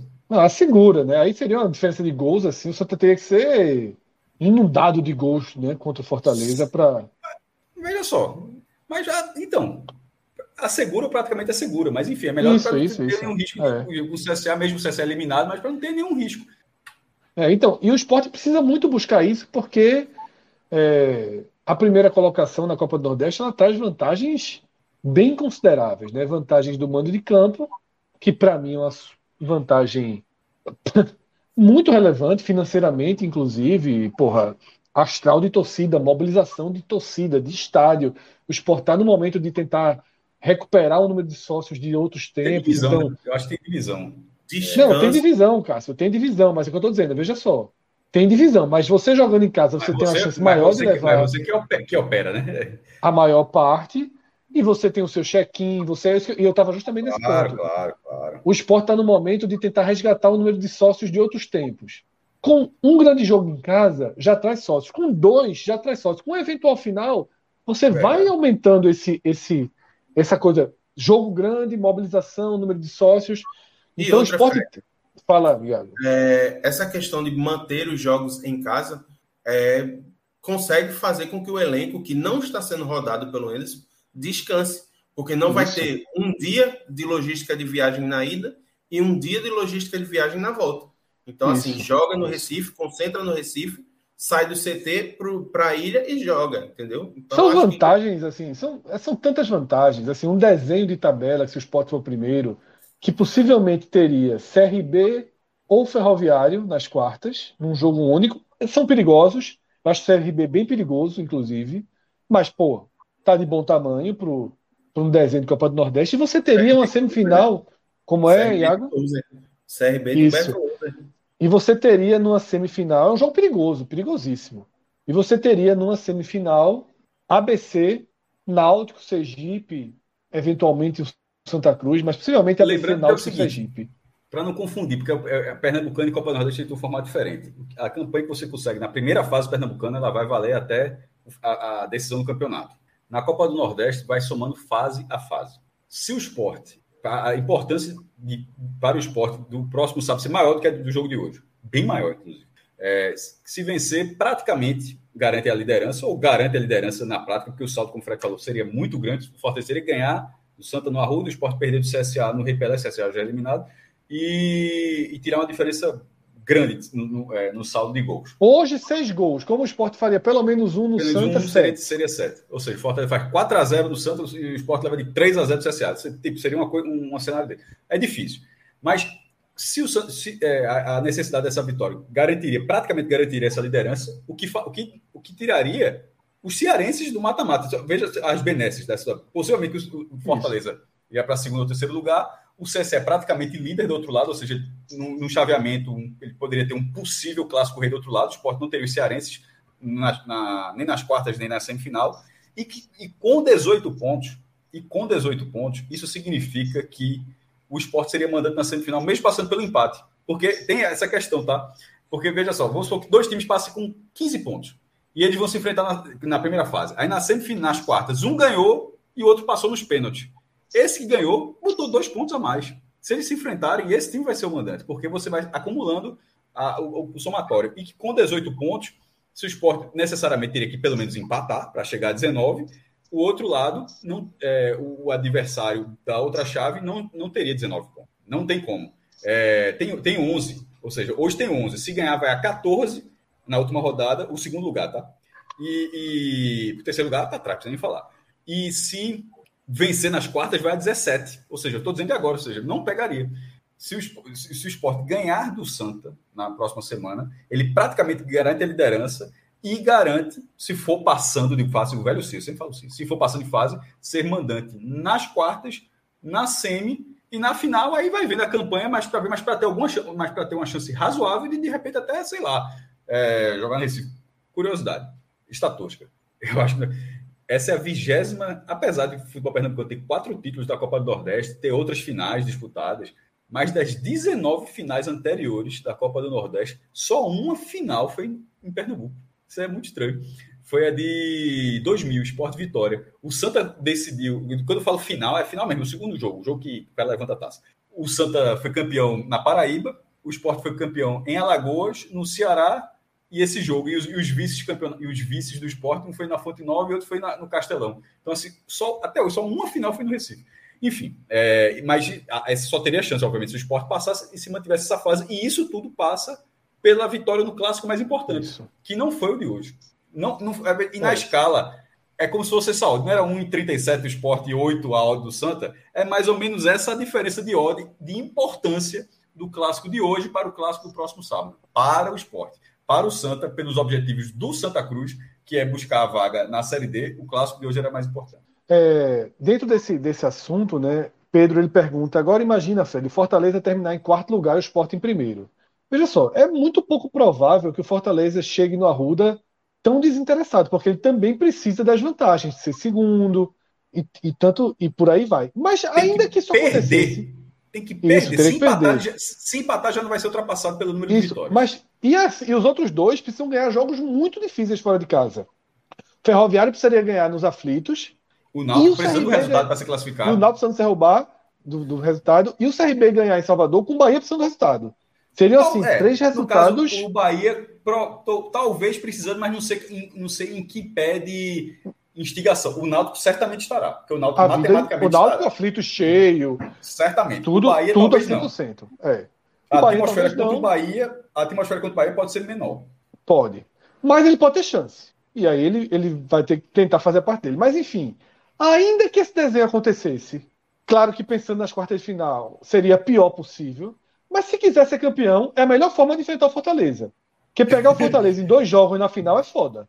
Fortaleza Pronto. é mais time que o esporte. Veja só, a, a, e, e, e, veja que coisa curiosa. Eu falei no outro cenário, dos cearenses estarem do outro lado. Aí, no final é. das contas, pode pegar o Ceará, pegaria o Fortaleza em dois jogos. É. Exatamente. Então, assim, se for para pegar em um jogo só, é melhor que seja na ilha. Não, não então, só. O ideal é não pegar. O ideal é não, o ideal pegar. É não pegar. O ideal, o ideal é não pegar. O ideal é alguém tiver, tirar o Fortaleza pelo caminho. O, ideal é não pegar. Mas se pegar, é, a, a maior chance de classificar seria, pra, não é para o esporte, não, tá? É para qualquer outro time. Aí tá falando qualquer, qualquer outro time seria. Fortaleza é um, um patamar acima. Um tá? jogo tá? e esse time sendo mandante. Hoje, por desempenho, por desempenho hoje, por desempenho hoje, o Fortaleza está sozinho em um nível. Esporte Ceará no segundo nível. O Ceará tem feito bons jogos. Voltar, é. daqui para lá. O Ceará tem Fica feito bons jogos. O esporte, o esporte é, um, é, um pouco melhor que o Ceará hoje, é, mas perdeu. Né, o jogo perdeu na bola. O jogo. E o, o Ceará jogo... melhorou de lá para cá. Melhorou de lá para cá, exatamente. Então, eu acho que. O reserva do é. Vitória, mas assim, o titular foi crescendo, né? Isso. Então, eu acho que é isso. É Fortaleza no degrau, isso. Esporte só, Ceará. Só uma coisa, Fred. Sobre os degraus, apesar do Ceará estar um degrau abaixo do Fortaleza na nossa análise, ganhou os dois jogos, né? Ganhou os dois jogos, ganhou os dois jogos. Mas está. Na hora da verdade, eu não, não acho que o Ceará seja Sim. favorito. Mas seria Fortaleza, Esporte e Ceará. E aí, no terceiro degrau, eu acho que está o CRB. Tá? Vem fazendo um ano bem sólido. Está invicto. É, vem fazendo um ano bem sólido. Está se desenhando um jogo duríssimo para o esporte nas quartas de final. Duríssimo. Tá? E aí vem o Bahia por um potencial, porque não pelo que jogou, e Náutico e Sergipe. Eu acho que é mais ou menos. E ABC, né? O ABC Pela ordem, um tu bota bem... o Bahia na frente do Náutico? Não, não, não. Tipo, um de... o mesmo degrau. O Bahia numa questão de projeção de, de uma recuperação, mas bola jogada não. E aí ABC, Sergipe e Náutico, tá? É... O ABC ganhou de Fortaleza, viu? É, o ABC também endureceu para o esporte. Talvez, mas, o Náutico, mas o Náutico também está bem. Tá, o Sergipe está bem. O Sergipe joga muito tem um nível de, tá? Tem um nível de equilíbrio interessante. É, é, é, isso, que, é isso que na hora que a gente. É, é esse, por isso que a gente está tendo o debate agora. o debate ele começou pelo peso de ter o mando. Porque veja, no fim das contas, quantos duelos equilibrados? Aí na hora isso. que você faz esse duelo na sua casa, facilita. É, veja, é se pega o Náutico e Ceará hoje, se pega o Náutico e Ceará hoje nos aflitos, é pau pro Ceará. É bronca. O Náutico tá arrumadinho, pô. É bronca. Eu acho, o Ceará só, seria mesmo favorito o no limite. Bem duas vezes, seria pro esporte também. Seria outra atmosfera. Seria, seria horrível. Seria horrível. Seria horrível. Então, o desenho da, da Copa do Nordeste é mais ou menos por aí, tá? É... Pedro, antes da gente ir para as análises individuais, tem alguns superchats que chegaram. Vamos dar uma passagem. Alguns chegaram há muito tempo, inclusive. Vamos dar uma passagem nele, tá? Pronto. Tá. João Pedro Barreto Dízimo da vitória, Pedro titular já. Abraço para a turma. A gente vai falar sobre, sobre Pedro daqui a pouco, a gente vai falar sobre, sobretudo sobre Ronaldo e, e, e Fabinho, né, que são os titulares da posição. A gente vai analisar, trazer os, os, os destaques individuais. Professor Aníbal Monteiro, né, foco feito. Professor Aníbal Monteiro trabalhando forte, voltou a ser sócio, tá? O 204 que é o partida 204, né? Foi a partida de Ronaldo hoje. Jogou na intenção do Fire. Cadê Felipe? Por isso eu tô dizendo, esse, esse superchat em euro aí do grande amigo né, professor Aníbal, o culpado, né? E Felipe já apareceu, né? Fez um, um. Não é todo mundo que entra ao vivo do céu, não, né? Felipe entrou ao vivo, uma participação celestial que a gente teve hoje, mas Felipe não fica por lá muito tempo, não. Hamilton Costa, Fred Cássio, vocês assinam que o esporte não perde 10 jogos em toda a temporada? Seria bom se não perdesse. Né? Seria, Seria bom, se não porque, veja só, daqui para frente, é, se perder um no Pernambucano, tá fora. Perder um da Copa do Nordeste, ali tá fora. Dois. Se perder oito jogos na Série B, já não é uma, já é uma campanha ali de terceiro, quarto ou quinto lugar, tá ligado? O Sport, quando subiu, perdeu quatro vezes, assim. se o esporte perder oito vezes na Série B. É até a Copa do Brasil, né? Dois empates, dois empates. É esporte Flá, esporte Flá. Tô sentindo esporte Flá nesse sorteio. Vai, tipo, vai ressuscitar a Vitor Pereira. Aí vai. vai, vai ressuscitar Mas enfim, é, nessa conta dele aí, eu não, eu não, gostei muito desse número, não, viu? Parece ser um número pequeno, mas eu achei. Veja só, se fosse 10 jogos em janeiro, a gente está fazendo a, a, a, live de janeiro, 10 jogos aqui para frente. Eu assinava, tá? 10 joguinhos daqui para frente. Tem muito é. joguinho que podia ter. Perdeu já mas um, agora. Né? É, mas agora, daqui para frente, do que aconteceu botar daqui, 10 daqui para. É, porra. Se botar na conta aí uma derrotinha pro Central ou pro Porto, aí a gente começa a negociar. Mas, mas vamos lá. É... Responder uma pergunta aqui de, de dicas cartão. Tem mais superchat, né? Tem mais superchat, Pedro? Desculpa. Tem. Não, é essa pergunta aí. Se o esporte está pronto para a Série B, eu preciso remar mais. Hoje está pronto. Mas, veja só, a Série B não começa hoje. Deixa eu chamar deve, um vídeo. Deve perder Juba. Chama o vídeo, Cássio. Mas não, é, é sobre isso. Só, um vídeo, esse vídeo a gente pode usar, é um vídeo do esporte. É o esporte que filmou, assim. É, é sobre é, isso. É o vídeo, é o vídeo do gol de Juba. Então é, segura um pouquinho para eu dar, segura um pouquinho para dar resposta a, ao, a quem fez a pergunta. É, e a, a situação de. É, o esporte deve perder Juba, e acho que para a Série B vai ter que se reforçar, porque a temporada é muito longa, tem problemas, jogador se machuca, cai de rendimento. Então, assim, se a Série B fosse hoje, é claro que estaria pronto, porque o esporte é o time de melhor desempenho dos que jogam a Série B. Cauê está observando todo mundo, a gente vai fazer esse programa muito em breve, né? Cauê está fazendo aí uma super análise, a gente vai, vai, vai trazer esse programa, né? E aí ele pergunta de Juba, Google Albuquerque pergunta também da chance de Juba ficar. Vamos ver o vídeo do segundo gol e depois a gente responde sobre Juba ficar. Fala, Cássio. Não, vou ver o vídeo é com som. De direita, né? Mas porque é, na hora da, da nossa geração a, a, imagem não ficou com HD que estava. Porque assim, é, é, o estádio cheio atrás. Porque é, o que eu gostei mais não é nem o chute, que o chute mal dá para ver. É a reação do público na hora do gol. É, falando de Juba, Porra, o cara tá respondendo basicamente todos os jogos. O cara é assim, é, é, uma, é uma situação muito difícil. Veja, ele fica mais, ele fica mais caro. E é nem para o esporte, ele fica mais caro para quem for pagar. Para todo mundo. Esporte, é, é, é para quem for pagar, não é para o esporte, é para o mercado. O cara tem. E a cada jogos, jogo, né? É, é isso que eu falo, eu sempre falo isso, o cara, a cada jogo. Porque, a 17, porque ele, é um, ele é um jogador que, se fosse futebol americano, se fosse NFL, seria aquele free agent, né? Ele tá quase um free agent, né? sem contrato, sem nada.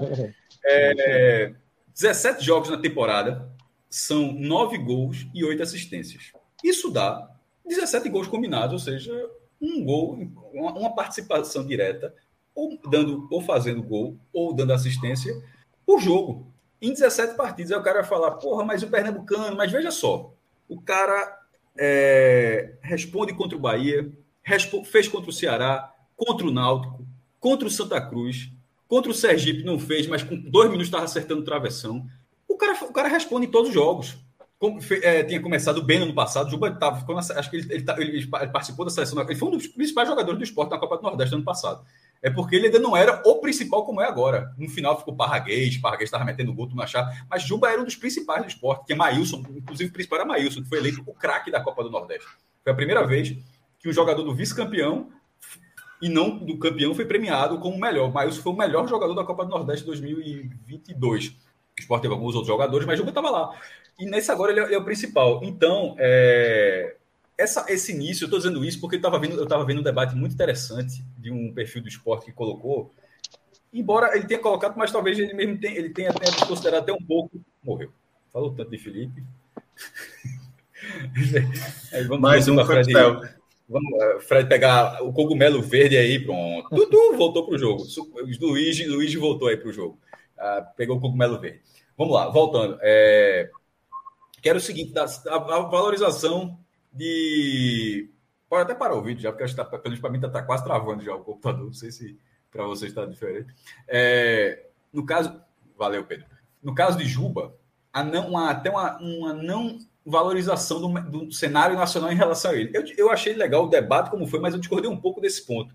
Porque a quantidade de clubes que estão atrás de Juba mostra que as pessoas estão enxergando.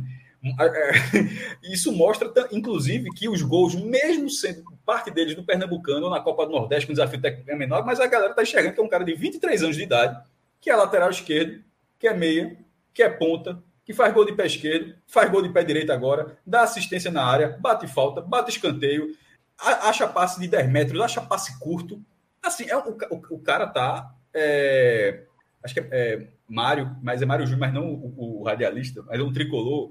Eu nunca falei isso para ele. Eu acho que não sei se escuta o programa da gente, mas achei uma, uma, uma, uma terminologia que ele usou para a Juba muito boa. Eu guardei, mas vou usar aqui. Mas estou dando até o crédito de quem, de quem eu vi isso aí. Ele falou assim que era o pré-jogo dele, ele dando a tuitada dele lá, o cinco e tal, e sobre analisando os caras do esporte que seria um problema. Ele disse: é, tal, tal, tal, fulano é isso, fulano é aquilo, fulano é isso. E Juba é uma usina de futebol. Eu guardei porque eu achei fantástico. Nesse momento, para o esporte, Juba é uma usina de futebol. O cara, ele dentro do, do campo ofensivo para frente, eu não sei se ele só não sei se ele fez gol de cabeça. Tirando isso, ele tem participação de tudo quanto é tipo, pô. Escanteio, falta, é, falta de longe, cruzando na área, falta de perto, batendo direto, finalizando na área, finalizando de fora da área, dando passe dentro da área, dando passe de fora da área para gol. Então, assim, é, é uma fase muito boa. Para o esporte é excelente. Nesse momento do cara ficar saindo, ficar essa iminência de vai sair, se vai ficar, vai ficar Veja só, eu, eu já aceitei que ele, vai, que ele vai ficar. Eu, no fundo, eu gostaria que, que, que ele ficasse pelo menos até as fases. Primeira, que, que da forma como está o contrato para o esporte, vendo hoje, já que vai, provavelmente vai ganhar um dinheiro menor do que se imagina, ou que não vai ser, ou que não vai mudar o clube como foi de Maílson no passado. A gente sempre bate nessa tecla, Maílson foi vendido. Naquele momento parecia bom, 2 milhões e 700 mil reais, faltavam só seis meses, como o Juba, falta agora. Só que no fim das contas, a falta de um goleiro tirou o esporte da jogada no segundo turno. E a falta desse jogador agora, Juba poderá jogar até 27 jogos na Série B. Veja só, entre. Eu não estou nas contas do clube. Quem, quem, paga a conta sabe. Eu, eu, sempre também faço a ressalva, porque o cara que está com a caneta sabe quantas contas tem para pagar, a bronca que tal, tudinho. E eu sempre, eu sempre digo isso. Com os números que eu tenho acesso, eu, eu só comento em cima do que eu tenho acesso, do, do meu conhecimento, que tem uma limitação óbvia, não tenho o menor problema em dizer isso. Com essa limitação, eu vejo o seguinte: me parece melhor ter esse jogador até por 27 rodadas na Série B e perdendo de graça, porque ele com 27 rodadas na Série B, a chance do esporte ganhar a cota de 50 a 60 milhões ano que vem é muito maior do que trocar, achar, vir outro jogador, vir Chay, vir outro não sei quem, vir bababá, babá, Chay, não será, porque o pessoal falou que Botafogo é uma troca, enfim, por isso que me joga mesmo. Vir qualquer outro nome, esse nome não vai achar e não vai fazer o que esse cara está fazendo. Então, talvez o ideal seja que ele ficasse. Mas o que eu estava dizendo, no fundo, no fundo, no fundo mesmo, eu acho que essa é a saída. A cada gol que ele vai rendendo mais, parece algo tão esperada que eu gostaria que ele ficasse pelo menos até a fase final da Copa do Nordeste do Pernambucano. Porque que seria muito ruim, inclusive, para o esporte. O esporte está muito arrumado para de repente ele vai chegar na hora do vamos ver, aí de repente não tem o seu melhor jogador. Então, assim, eu tô. Calma, Fred. Peraí, deixa eu terminar. Eu sei, você vai negar, vai fazer tudo, mas só dizer assim, porque fica nessa, nessa saída iminente, porque o contrato é assim, de repente o cara fala assim, oh, eu quero esse jogador agora. E leva. Quem é, que vai, quem, quem é que vai dizer? Nem Fred pode dizer isso, ninguém pode dizer, nem, nem Yuri Romão pode dizer. Que vai, não, ele não sai. Como não sai? Se o cara fala assim, ó, 8 milhões, mas só se eu pegar esse jogador agora, o esporte aceitaria. Aceitaria. Estou dando um exemplo.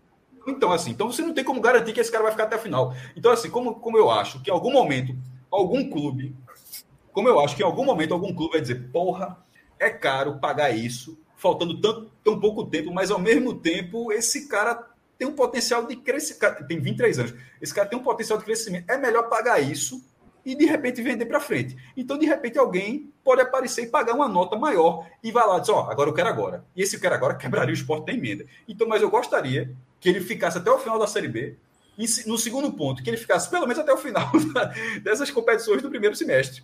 Porque a, a, forma como eu vejo futebol, de uma forma geral, é de achar que em algum momento alguém vai pagar e vai dizer, ó, oh, bicho, ó, é melhor, é melhor comprar. Alguém vai dizer, ó, é melhor comprar, o Cruzeiro tá querendo, o Botafogo tá querendo, o Vasco tá querendo, o Bahia tá querendo, o sei lá é que tá querendo.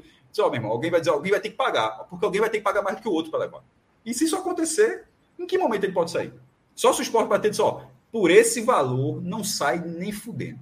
Aí, beleza, meu irmão, vai ficar até o 27 na rodada da Série B, que eu acho ótimo. No fim das contas, já disse, para o esporte, não sendo uma proposta mirabolante, que é o que aparece na mesa, o melhor, pelo que, pelos números que a gente tem acesso, eu acho que é jogar as 27 rodadas da Série B. Vamos lá, Cássio, sobre essa questão de Juba. Tá? Mas tá? eu acho que. Fala, Iago. Só, só rapidinho. Eu acho que uma conta que pode estar sendo feita para esses clubes que têm interesse em Juba, sendo a maioria da Série A, vendo os números dele, é quanto é que vale um gol na Série A? Eu acho que vale bastante. Então, assim, se você parar para pensar, pode ser que a cada jogo realmente vá, o preço vai subindo, vai subindo, vai subindo, que alguém na iminência de tipo, putz, se não comprar agora, pode ser que estoure, sei lá, seja até pra, vá para outro mercado, como foi o caso de Mikael, como foi o caso de Gustavo, e aí perdeu a janela de oportunidade, entendeu? Eu acho que o cálculo dos clubes brasileiros que estão interessados em Juba tá passando meio por aí, assim. Quanto é que vale Perfeito, um gol né? desse Eu cara acho- na é. Série A? Até de, de repente esse cara quatro meses parado. Porque tu não tá falando, ah, não sei o que, vai contratar, vai ficar quatro meses parado. De repente, beleza, vai ficar quatro meses parado. Aí depois. Porque, meu irmão, o cara, ele é novo. Assim, a- tá- o cerco eu acho que tá fechando. É, mas ele não ficaria né, quatro meses parado em nenhum time, não, né? Porque ele poderia jogar série assim que começasse o brasileiro. Mas vamos lá, tá? É, eu acho que um dos pontos foi esse abordado por vocês dois sobre Juba. A cada gol, a cada boa, boa atuação, ele vai se valorizando. E a gente tem aí pelo menos, pelo menos quatro clubes que demonstram interesse em escalas diferentes. Os quatro clubes podem estar pensando, ah, no final de agosto ele está de graça. Então eu não vou gastar alguns milhões de reais com um jogador que estará de graça daqui a alguns meses. Mas, mas, em um momento os quatro clubes vão ter que pensar assim, mas será que ele vem para mim? Talvez eu tenha que colocar tanto dinheiro na hora que ele ficar livre que seja melhor negociar logo com o esporte agora. E chegam propostas. Veja só, chegou uma proposta para o esporte para liberar agora. A resposta do esporte foi assim: não esqueceram um zero, não. A resposta foi exatamente essa. Na proposta chegou. Não esqueceram um zero, não. Que faltou um zero aí na, no valor que mandaram. Tá? Então, assim, o esporte não sinaliza, não sinaliza que vai negociar Juba como negociou Maílson. Né? Maílson saiu por um valor que não muda a vida do esporte. Tá? Não era ruim. Não era ruim, não era ruim, não era ruim. Mas se o esporte soubesse o nível de Carlos Eduardo e de Saulo, o nível que eles teriam, o esporte teria recusado. Estaria hoje aí. Dá para deduzir que hoje o esporte sabe o nível de Juba e o Sabe, nível que ele não vai conseguir no mercado, porque não vai conseguir. Não vai Então, conseguir. resumo: o esporte não vai vender Juba por 2 milhões e meio, 3 milhões. Não vai.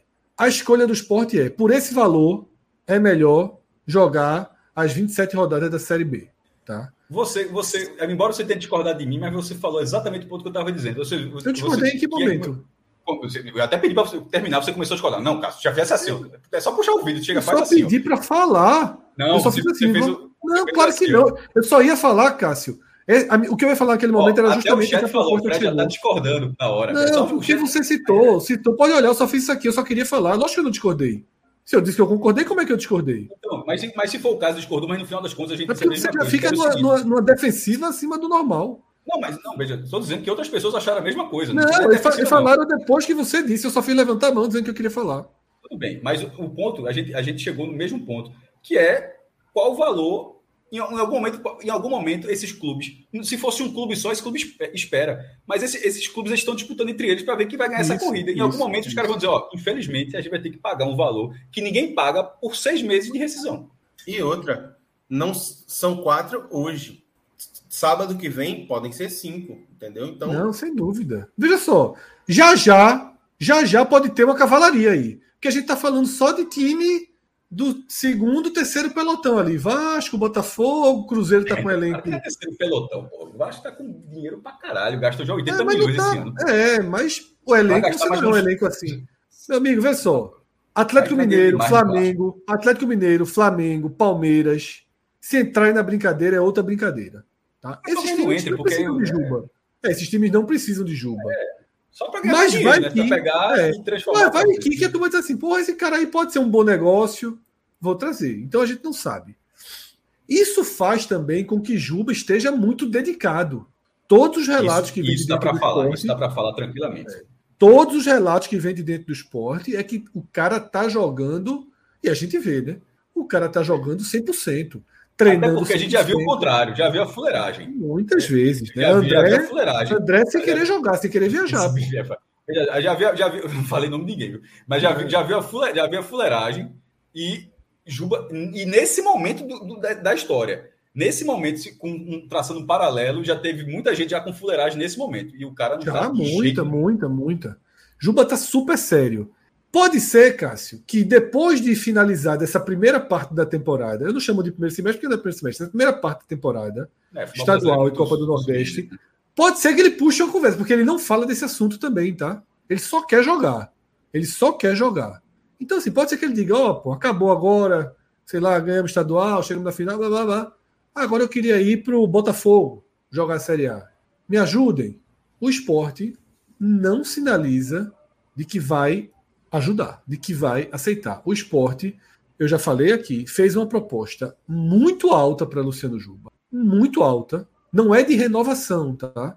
Não é de renovação. De renovação hoje, não, não tem como o esporte renovar. Não é dinheiro, não é dinheiro, não há, não, é, não é pagável. É projeto de carreira, o cara tem, é, tem direito. Não é também. pagável. O esporte não consegue renovar com o Luciano Juba. O que o esporte está tentando é estender do final de dezembro, do final de agosto, para o final de novembro. É ele jogar todas as partidas. 27 são 38 partidas, pô. Vai estar tá faltando.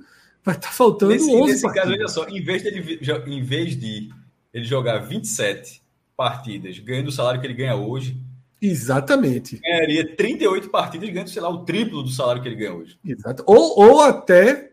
Já, já, já, já foi do triplo, tá? O triplo era 180.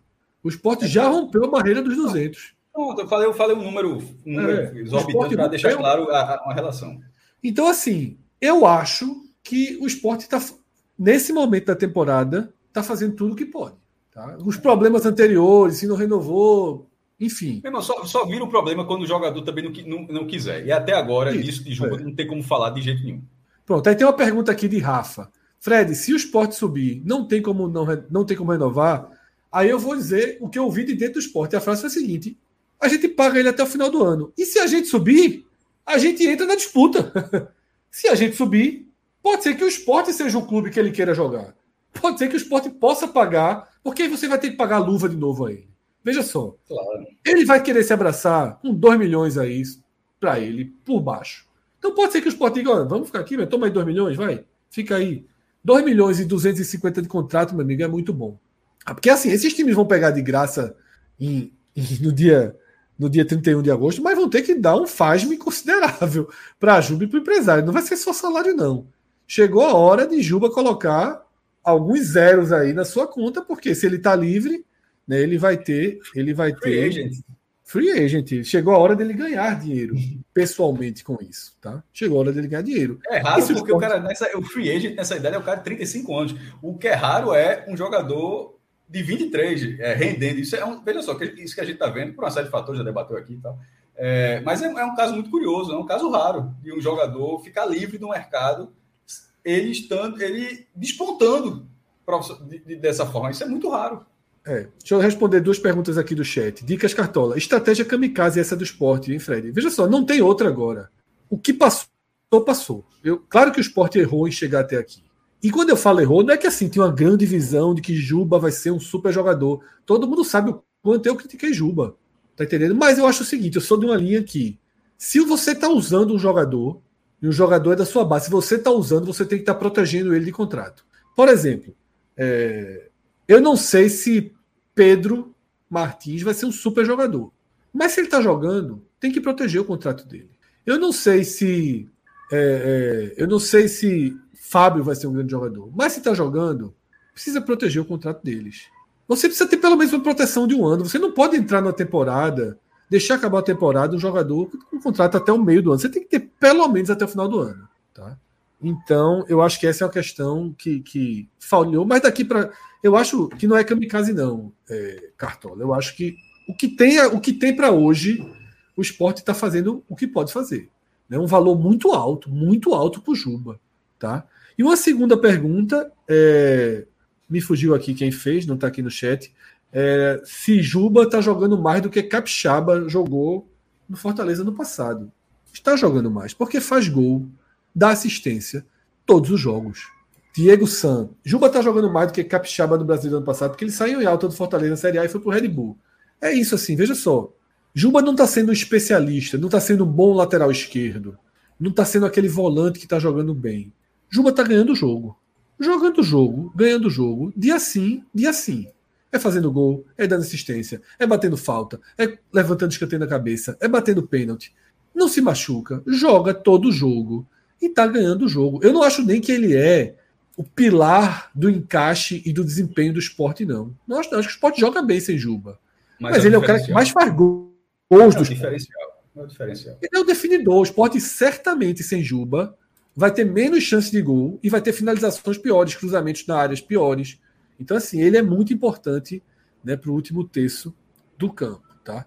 Então, eu acho que é isso que a gente tem a falar sobre Juba. Arthur, Arthur Guimarães fala que tá brincando que Fábio só tem contrato até o final do ano. Não é possível. É verdade, tá? Mas tem um aditivo.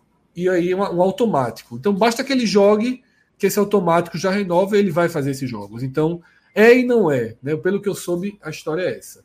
É e não é. Porque acho que se ele fizer cinco partidas, não sei o número, não sei o número. Mas vai fazer. É obviamente que o Sport vai colocar ele para jogar. É. E aí renova, mas o Sport deve conseguir renovar, não, não, não imagino que. Mas é bom resolver isso agora, assim como o Labandeira, tá? Eu nunca conversei sobre, sobre Labandeira, mas Labandeira é um bom jogador. Não sei se o Sport está imaginando que ninguém valoriza ele e tal, mas seria bom né, também garantir Labandeira aí, pelo menos, até o final do ano. Eu acho que a gente já passou aí dos, dos superchats, né? E dos chats aí. Cara, perguntando se chega a 300 mil. Eu acho que o Sport já, já chegou no teto, tá? Acho que o Sport já, já passou dos 200, já chegou no teto. É, também não pode né, fazer salário que não pode pagar ou se comprometer a coisas mais mais graves. Vamos então né, aos melhores e piores da partida. Cássio, começar pelos melhores do esporte, né? O esporte vence o jogo. Quem você destaca né, como, como boas atuações aí do, do Leão? Gostei da, da atuação do Jorginho. O primeiro gol do esporte foi muito bonito, ah, porque a gente fala muito do passe do Ronaldo, mas a, a execução da jogada de Jorginho foi excelente. No domínio e na finalização, tirando completamente é, de Michael. Então, e, e Jorginho foi um cara muito mais ativo. Isso é importante porque a gente já tinha falado aqui algumas vezes que ele estava sendo um cara meio uma rotação um pouco abaixo do resto do time. Neste momento, quando o esporte, e, e, e isso é logo no começo do jogo, ou seja, o time todo estava num volume ofensivo maior. Nas últimas partidas, eu tenho visto é, Jorginho jogar de forma completamente mais, de forma mais acelerada, mais assertiva passes, é, passes mais verticais, mais certeiros. Assim, agora perde gol, mas ele está um pouco naquela, naquela fase. Ele não é um volante, ele é um meia, mas a gente, a gente fala de Richel. Lembra que é, Richel, logo no começo, eu, eu, eu, odiava isso, mas Fred defendia muito. E no fim, Fred estava certo. Que assim, pelo menos está ali. Sempre, tá, sempre aparecia, perdia um, perdia gol, mas sempre está ali, ó. O cara está ali porque tem algum mérito, está desmarcado, está aparecendo na área, pisa na área e tal. Mas era um volante. Nesse caso de Jorginho Meia, ele, ele perde quase um gol feito por jogo ainda mas ao mesmo tempo ele aparece muito bem na área, com condição de marcar. É, então gostei da, gostei da partida dele. Logo no começo, ainda na Água Suja, a gente tinha falado de Ronaldo, de uma, provavelmente vai discordar agora, mas o jogador, jogador profissional de futebol, Ronaldo Henrique, agora com 204 partidas vestindo a camisa do Esporte Clube do Recife. Eu vou, eu vou, a partir de agora eu vou falar assim sobre, sobre o Ronaldo. É, ele, ele, ele tu, acho que tomou o primeiro amarelo do esporte, mas já foi bem depois do jogo. Santa tomou... Injusto até, injusto. É ele nem fez falta. Era falta para cartão, mas enfim. Mas eu acho que o Ronaldo fez uma boa. Primeiro, o passe dele, não dá para dizer. Não, só teve o passe. Primeiro, não dá para só, te, só teve o passe. Eu, eu, não é, eu acho que não é por aí, pra, se, se alguém for argumentar dessa forma. Por quê? Porque só é o passe como se qualquer pessoa fizesse aquele passe. Então você não e pode ali... minimizar não é qualquer um, né, jovem? É, é um jogador, Ronaldo. Tem que ter aquela qualidade. Não, não um jogador profissional, pô. Aquela coisa de jogador profissional. Player. Tony Kroos aí. É... A turma chamou de Modric. É, é, evoluíram ali. Aquilo ali é passe de Modric, a turma falou. Mas, assim, a questão é que você não pode me dizer, ah, só teve o passe. Como assim só teve o passe, porra? Aquilo ali é um passe. Se você acertar um passe daquele ali, né, a chance de você não marcar é pequena, pô. O cara deixando a alta, o passe foi excepcional. Então, além, não é só teve o passe, é, é, ele teve o passe. Aquilo ali, na verdade, em vez de. Isso não vai pesar contra a avaliação do cara, que tem que pesar a favor. Então, acho que aquilo bota uns dois pontos na nota de Ronaldo. Acertar um passe daquele com três minutos, você quebra. Três, o Santa estava com uma linha de três zagueiros, os volantes aqui fechados. Você quebra todas as linhas do Santa Cruz num passe de 20 metros e deixa o seu camisa 10 cara a cara com o No jogo 0 a 0 né? Que é sempre mais, vale mais. 0 a 0 Tirando isso, como Aí por que a atuação de Ronaldo foi boa? Porque o Santa não agrediu o esporte. O jogador profissional, o Ronaldo Henrique, não precisou ser um marcador implacável. Nunca será, dificilmente será. Ele precisou ser o que a gente sempre falou, ele precisou ser um meia. Como meia, ao lado de Jorginho, ele foi um ótimo meia. Ele não, ele não, tá, ele não, ele não precisou correr bastante para cercar o Santa, porque estava. Ou marcar. Ele até. Isso, isso aconteceu, estou dizendo que não aconteceu, não, tá? Mas assim, num grau, um desafio técnico muito menor pela inatividade do Santa Cruz em, nesse ponto. Então, isso facilitou muito a vida de Ronaldo, onde ele tem a parte a melhor a parte técnica dele, a melhor forte dele não é a marcação. Tem jogadores que você fala, pô, não acerta um passe, mas é um marcador do caralho, meu irmão. Nem era o caso que acertava ter uns passes, mas a Milton era um carrapato. A Milton aqui é velha guarda da gente aqui. Cresceu era, muito era, também. Roubou a bola. Chegou meio grosso, mas foi evoluindo. É, no esporte foi bem no Naldo também. Meu irmão era um ladrão de bola gigantesco. Para vender a fazenda em Sergipe. Roubava a bola e com o tempo ele, ó, já distribuía aqui, era aquele volantezinho, já soltava, porque talvez ele não, ele não tinha esse passe de Ronaldo, nunca, nunca teria. Porque a característica dele era ser um jogador de 15 anos atrás, tá? Há muito tempo. 15 anos, mais do que isso, quase 20. Não. Não, em 2006, 2000, é, 15 para 17 anos, é esse tempo de Hamilton. Enfim, era a característica dele. O jogo não me veio a cabeça aqui. A de Ronaldo não é essa marcação. Nunca foi. Não é. É, a, é, é, a, é acalmar o time, a paciência, a distribuição de jogo. Muito, na, na Série A, por muitas vezes, isso é um problema. Não dá para, por exemplo, essa forma como o esporte jogou na primeira divisão é um problema, ser Ronaldo e Fabinho. Não dá para ter um volante que não tem intensidade de marcação como o Ronaldo na primeira divisão. É um problema, como foi já na, em, em algumas vezes. Mas num jogo como esse, funcionou muito bem. Então, Ronaldo, na minha opinião, está. E o terceiro, como a gente, você está falando do que a gente passou 20 minutos falando do cara aqui, não vai botar, não faz o menor sentido, né? Juba. Meu irmão é gol de pé de direito, pé esquerdo, pisa na área, participa pra caralho. É assim, não tem como não estar tá no pódio do esporte, não. Posso falar, é só do esporte ou posso falar do Santa também? Não, por enquanto só esporte. Por enquanto só esporte. É, Iago, você quer, quer escolher do esporte também ou vai focar mais no Santa? Não, dá para escolher do esporte, sim. Não tem problema. Não. É, eu acho que é, a partida, a partida de Ronaldo é algo a ser destacada. O, como o chat bem apelidou, o 204 ele, ele participou bem da articulação e como não foi muito exigido na marcação, que não é o forte dele, ele acabou aparecendo um, um pouco mais. É, Juba, que é um cara assim decisivo, é, sempre sendo um, o perigo constante, é o cara em que a bola bate no pé dele e você sempre espera alguma coisa. Então acho que assim, foi, foi muito bem. E eu acho que assim, para citar um, um, terceiro nome, eu acho que pode ser até meio injusto. Mas eu, particularmente, eu, eu gosto do setor de frente, que foi o setor que mais apareceu no esporte. Já que o pessoal da retaguarda não não teve tanto trabalho ao longo da partida. Eu citaria também o nome de Wagner Love, que eu acho que ele, gostei da partida dele, gostei da movimentação. Muitas vezes com o Santa muito fechado, com a linha de três, mais os dois volantes, ele voltando para vir construir jogo. Então, acho que essa participação dele para tentar desafogar e tentar desequilibrar a marcação do Santa, que era muito pesada, com três jogadores, com três zagueiros, dois volantes e dois laterais, acho que foi importante também para poder fazer com que o esporte tivesse volume especialmente no primeiro tempo. Vamos lá. É, Para mim, Jorginho né, foi o melhor em campo do esporte. Eu, eu acho que concordo com a análise ali de Cássio. Eu acho que ele está tá encaixando, está jogando bem, está sendo mais participativo, está sendo mais veloz. Né? Porque Jorginho é um jogador que técnico, habilidoso, com boa visão, mas ele corre de ser aquele cara que a torcida implica, porque às vezes é meio mole, né? Mas ele está encaixando, ele está gostando o esporte pode ganhar a melhor versão de Jorginho, porque aqui no, no, futebol do Nordeste a gente já viu versões. Jorginho no Ceará não foi sua melhor versão, né? E a gente tem essa, essa possibilidade. Jorginho começa a encaixar e começa a gostar de jogar no esporte. Ele, ele tem feito suas melhores partidas, tem sido as últimas. Eu acho que ele foi, foi o melhor em campo. Tá? Joga fácil. Num passe já, já, já tira a bola de uma situação, já bota para outro desenho, já, já para esquerda, para a direita, joga com a cabeça para os dois lados né, trabalha bem a bola na frente, está fazendo gol. Né, foi um cara que perdeu gols graves no, nos clássicos contra o Náutico, mas aí passou a fazer os gols. Tá, tá, tá bem, eu acho que ele foi o melhor em campo e o segundo para mim. Perdeu Wagner Love. também, de cabeça, quando estava 0 a 0 Isso, é. É, e o segundo para mim, Wagner Love, eu tenho gostado muito de Wagner Love. Nos dois jogos que eu vi no estádio, eu fui para os dois últimos jogos, fazia algum tempo que eu não, não ia para o estádio. Me chama a atenção quanto volta bem, o quanto trabalha bem, quanto é importante também para limpar a jogada de forma muito rápida.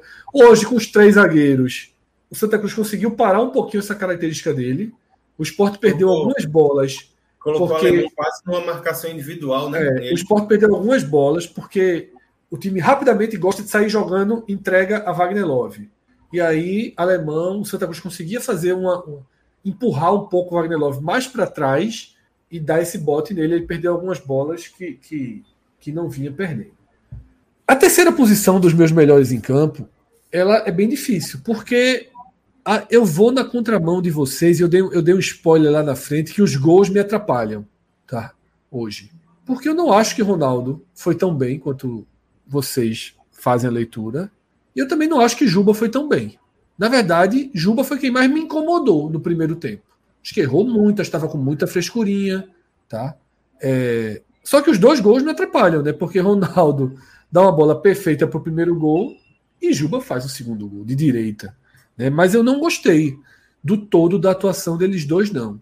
Se os gols, né, o passe e o gol, talvez seja um, suficiente. Tem um, um, passe de cabeça de costas, um gol para Cariús, Cariús acerta a trave. Assim, ele, ele tem sim, participações sim. Em, em, em, ótimas jogadas.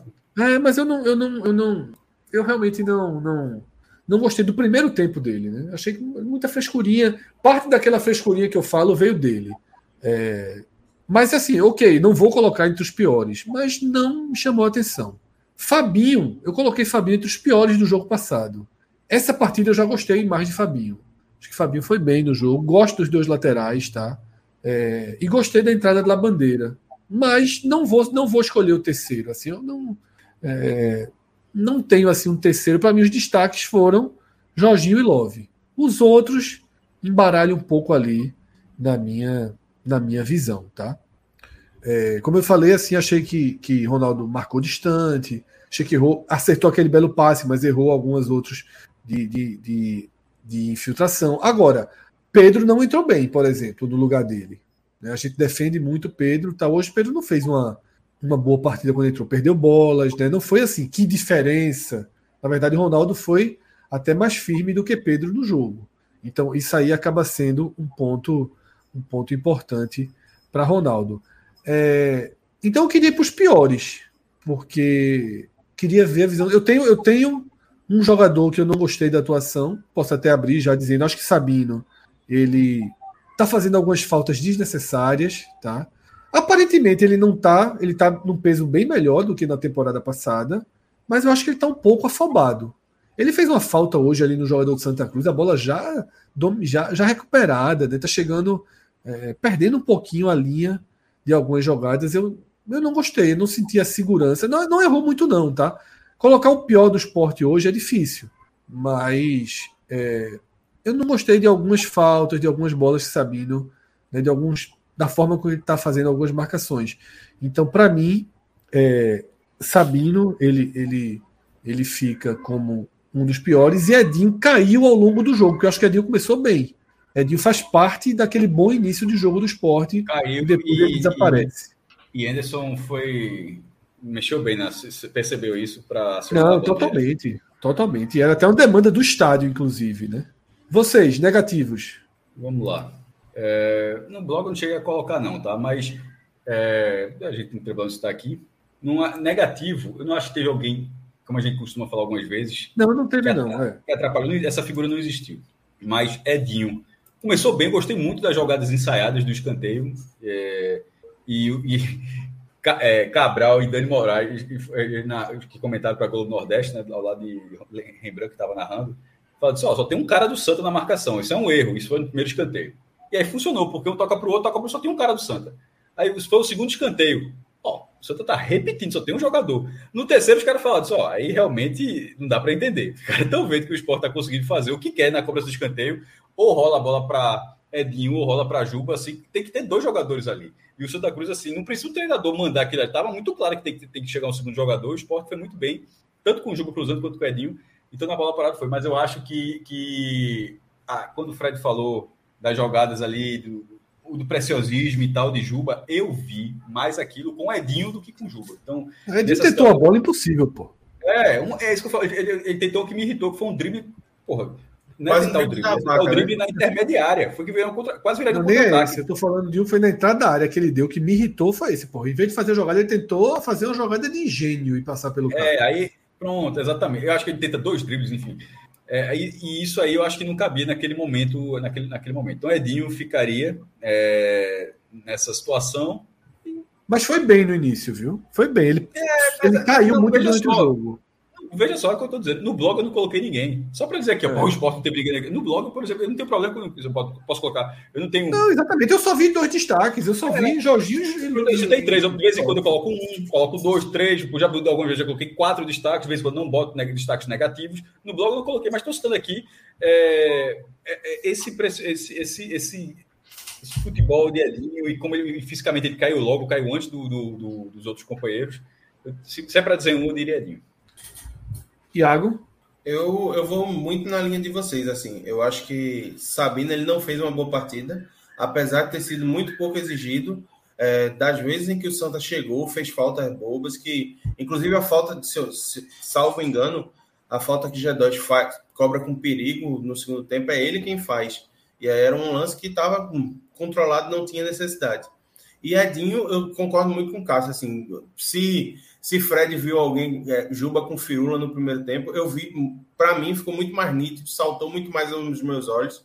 Edinho fazendo esse tipo de coisa, especialmente depois que o Sport fez o primeiro gol. E aí, assim, tanto que quando o Edinho sai e o Labandeira entra, o time volta a ter algum volume de jogo, mesmo já não tão interessado. Eu acho que Labandeira, Iago, eu acho que Labandeira tem uma característica melhor do que a de Edinho, que é ele entra na área de cabeça levantada sempre. Isso é uma dif... Labandeira, ele, toda vez que ele entra na área, ele tá de cabeça erguida. O, o gol contra o Sergipe sai assim, o gol de novo sai assim. Ele não cruza por cruzar, ele não dá o toque, por... ele vê onde tá o jogador e dá a bola ali, pô. Ou no vazio, vejo... ele, ele a jogada. Eu vejo uma diferença que, assim, Labandeira é um cara mais construtor de jogo. Ele faz o time jogar. Edinho não. Edinho é um cara, desde a passagem dele pelo Ceará, ele é, a grande força de Edinho é a velocidade e um contra um.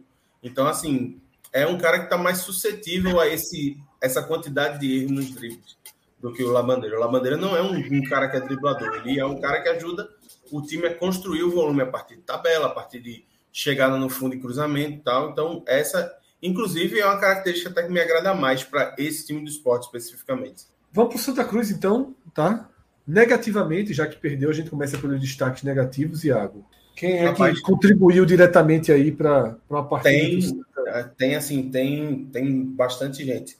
É, eu vou citar assim, para mim, o pior em campo pelo lado de Santa Cruz foi o Daniel Pereira.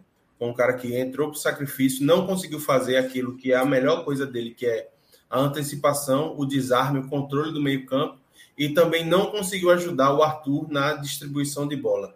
Arthur também, que para mim é o pilar do meio-campo do Santa, é o cara que assim o jogo do Santa Cruz passa muito pelos pés dele. É o cara que distribui a bola, é o cara que aciona o G2, que acha o Lucas Silva na ponta. E hoje não conseguiu jogar. Foi muito bem controlado por Fabinho e por, e por Ronaldo, certo? O, a partida do Gabriel Iano, que tinha sido boa, é, se eu não me engano, contra o Ferroviário, que ele entra e joga, não foi boa hoje. Ele não jogou bem, certo? É, sofreu muito ali pelo, pelo lado direito, né, com, a, com as investidas de, de Eduardo e de Edinho, as ultrapassagens, a chegada de Jorginho pelo meio, mas assim, não conseguiu dar a estabilidade defensiva que o Santos imaginava com o terceiro zagueiro. Então, acho que assim, a entrada dele ter sacrificado o potencial ofensivo do Santos e ele não ter ido bem na parte do controle defensivo salta muito aos olhos da partida que o Santa fez hoje. E aí, assim, para colocar um quarto nome, eu colocaria o nome do Pipico, mas simplesmente por não ter recebido bolas ao longo do jogo e não ter conseguido criar situações em que ele conseguisse participar. Pipico hoje foi um mero espectador dentro da Ilha do Retiro, do clássico. Então, acho que eu fico assim. Os nomes que mais me saltam aos olhos são esses quatro. E tu pode repetir? Tu falou Iano, Pipico, qual foram os outros dois? Iano, Pipico, Arthur e Daniel Pereira. Ah, pronto, isso que eu queria ver. Então, bate com o que eu, com, o que eu coloquei no blog, tirando Arthur, embora tenha falhado no segundo gol. É, eu citei três no blog, coloquei é, Gabriel Iano, Daniel, é, que até o último momento estava na dúvida se jogaria ou não, a questão, questão física.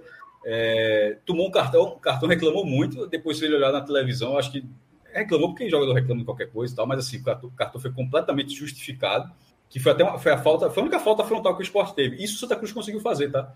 Isso o Santa Cruz conseguiu é, não dar muitas oportunidades de faltas frontais ali, para de repente bater Juba ou Edinho. Eu lembro ter tido essa e Juba bateu por cima é, do gol. Mas foi uma falta dura de Daniel.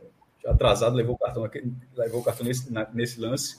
Pipico, é, dá para dizer que ele não teve nenhuma oportunidade e, e, até colocar que isso sendo pior, porque quando o Santa Cruz teve, o Santa Cruz, quando teve a oportunidade, ele não estava perto. Por exemplo, a primeira a, a, cabeçada que foi de alemão, uma cabeçada com perigo, logo no começo do segundo tempo foi um lance de perigo. Ou seja, saiu, saiu o zagueiro lá do outro lado e conseguiu fazer isso, e Pipico teve dificuldade, recebeu poucas bolas, mas nas poucas vezes que o Santa Cruz chegou na meta do esporte, ele não foi o referencial para conseguir isso. Então, isso não, é, isso não significa que ah, o cara não pegou na bola, não. Porque veja só, o G2 estava bem lá na frente também. Eu não acho que o G2 fez uma partida ruim. No que cabia a ele, eu acho que ele conseguiu distribuir a bola do Santos, inversão de jogo. Ele teve um bom índice de acerto de passe. Teve uma falta que ele cobrou com, com perigo no segundo tempo. E ele estava ali, ele estava jogando próximo, os dois com a mesma característica, sem combater, enquanto o Love combatia a saída de jogo do Santa, os dois do, do Santa não combatiam a, quando quando tinha, não combatia o do outro lado do esporte. Isso era muito ruim para o Santa Cruz. Mas é característica de Pipico e, sobretudo, de G2. Mas G2, pelo menos, ele tinha outra, outras características que, que, características que conseguiram é, aparecer durante a partida. E Pipico não teve. Então, é, estou dizendo isso por caso apareceu aqui, pô, mas G2 estava bem isolado, mas eu acho que G2 teve uma participação bem maior na partida. De, de Foi o melhor jogador do Santa durante os 15 minutos de futebol do Santa.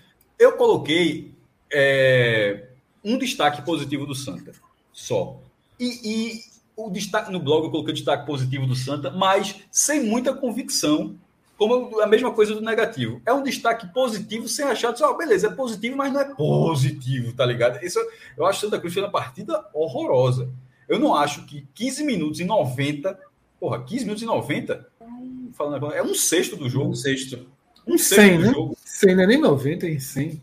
Não, mas só para um, um sexto, jogar, jogar bem, fazer uma atuação, um sexto da partida, não, isso não é suficiente para você dizer que o cara foi um destaque positivo do jogo. Não é, só se nesse um sexto o cara matasse o jogo, né? O cara fizesse, três gols, o Eldon, aquele fez quatro gols do Flamengo em oito minutos, aquele negócio, só, né? beleza, oito, oito minutos para o cara resolver. Mas numa situação normal, que jogo foi normal, numa situação normal, não é. Então, eu não acho que o Santa Cruz tenha tido destaques positivos de fato, mas pincelando momentos de, de, de desempenho, eu diria Marcos Vinícius, que foi o que eu citei no blog, e diria G2 por esses 15 minutos, por esse um sexto do jogo, como o Iago trouxe. Mas, por exemplo, G2 no blog eu nem escrevi, estou citando aqui, estou citando aqui na live. Chegou um superchat. Não, pô, faltou Iago ainda, faltou os destaques, destaque de Iago ainda. Então, finaliza, Iago.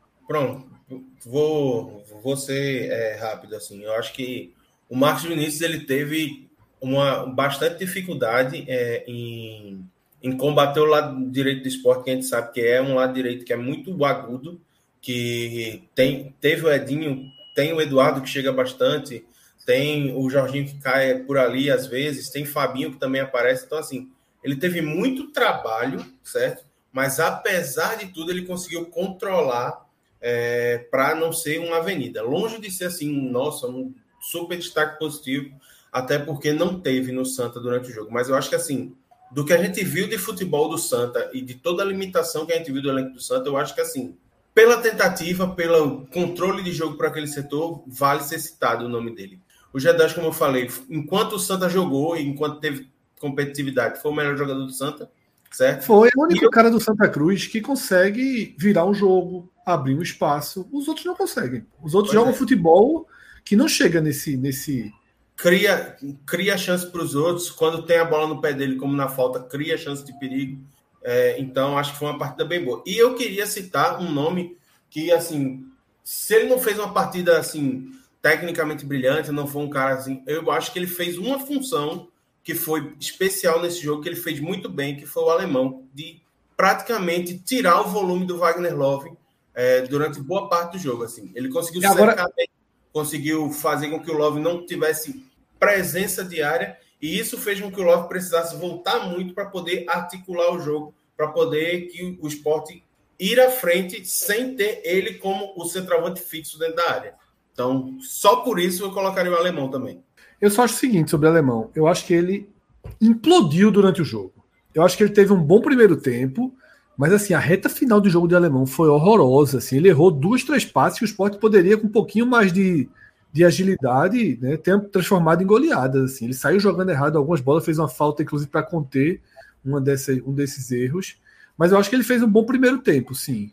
Ele foi ele, ele sustentou enquanto, enquanto teve o foco total no jogo, o físico. Do 2 a 0 para frente, ele virou uma, uma, uma barca em campo. Largou, Mas eu né? concordo. É, largou. Tipo o Cássio não ter pix, assim, largou. 2 a 0 ele disse, ah, bom, meu, não tem mal o que correr, não, assim. E aí ele errou muito. Ele errou muito, mas eu concordo ah, que ele foi importante. Parênteses. A turma diz que eu não compro coisa parcelada. Claro que eu compro coisa parcelada. O Pix tem a ver com cartão de crédito, não, pô. Papai bota as letrinhas para trabalhar, meu amigo. Como é que a Bíblia da morte, a Bíblia da morte, né? É, já uma parcela, porra. Pix não tem nada a ver com isso, não. Volta aí, Fred. Vamos lá. Oscar. Oscar, eu vou ler apenas o primeiro nome dele, né? Ele, ele no auge, quem foi melhor? No auge, quem foi melhor? Ronaldo ou Pirlo? Pirlo. O Ronaldo tá... Mas a pergunta, a pergunta faz A pergunta tem eu, base, lendo, eu tava lendo Ronaldo Fenômeno, porra. Isso é Ronaldo Henrique. É, é Ronaldo 24. Tô, tô, tô, tô Ronaldo, Ronaldo Fenômeno, Ronaldo. Hum. Ronaldinho Gaúcho, Ronaldinho. Ronaldo Henrique ou Pirlo? Pirlo.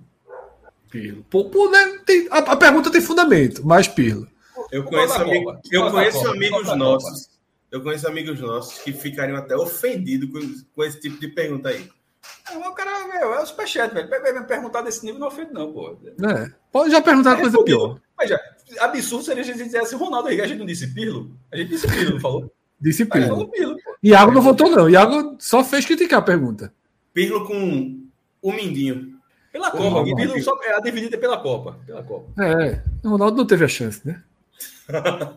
Casal da Copa. Casal da Copa.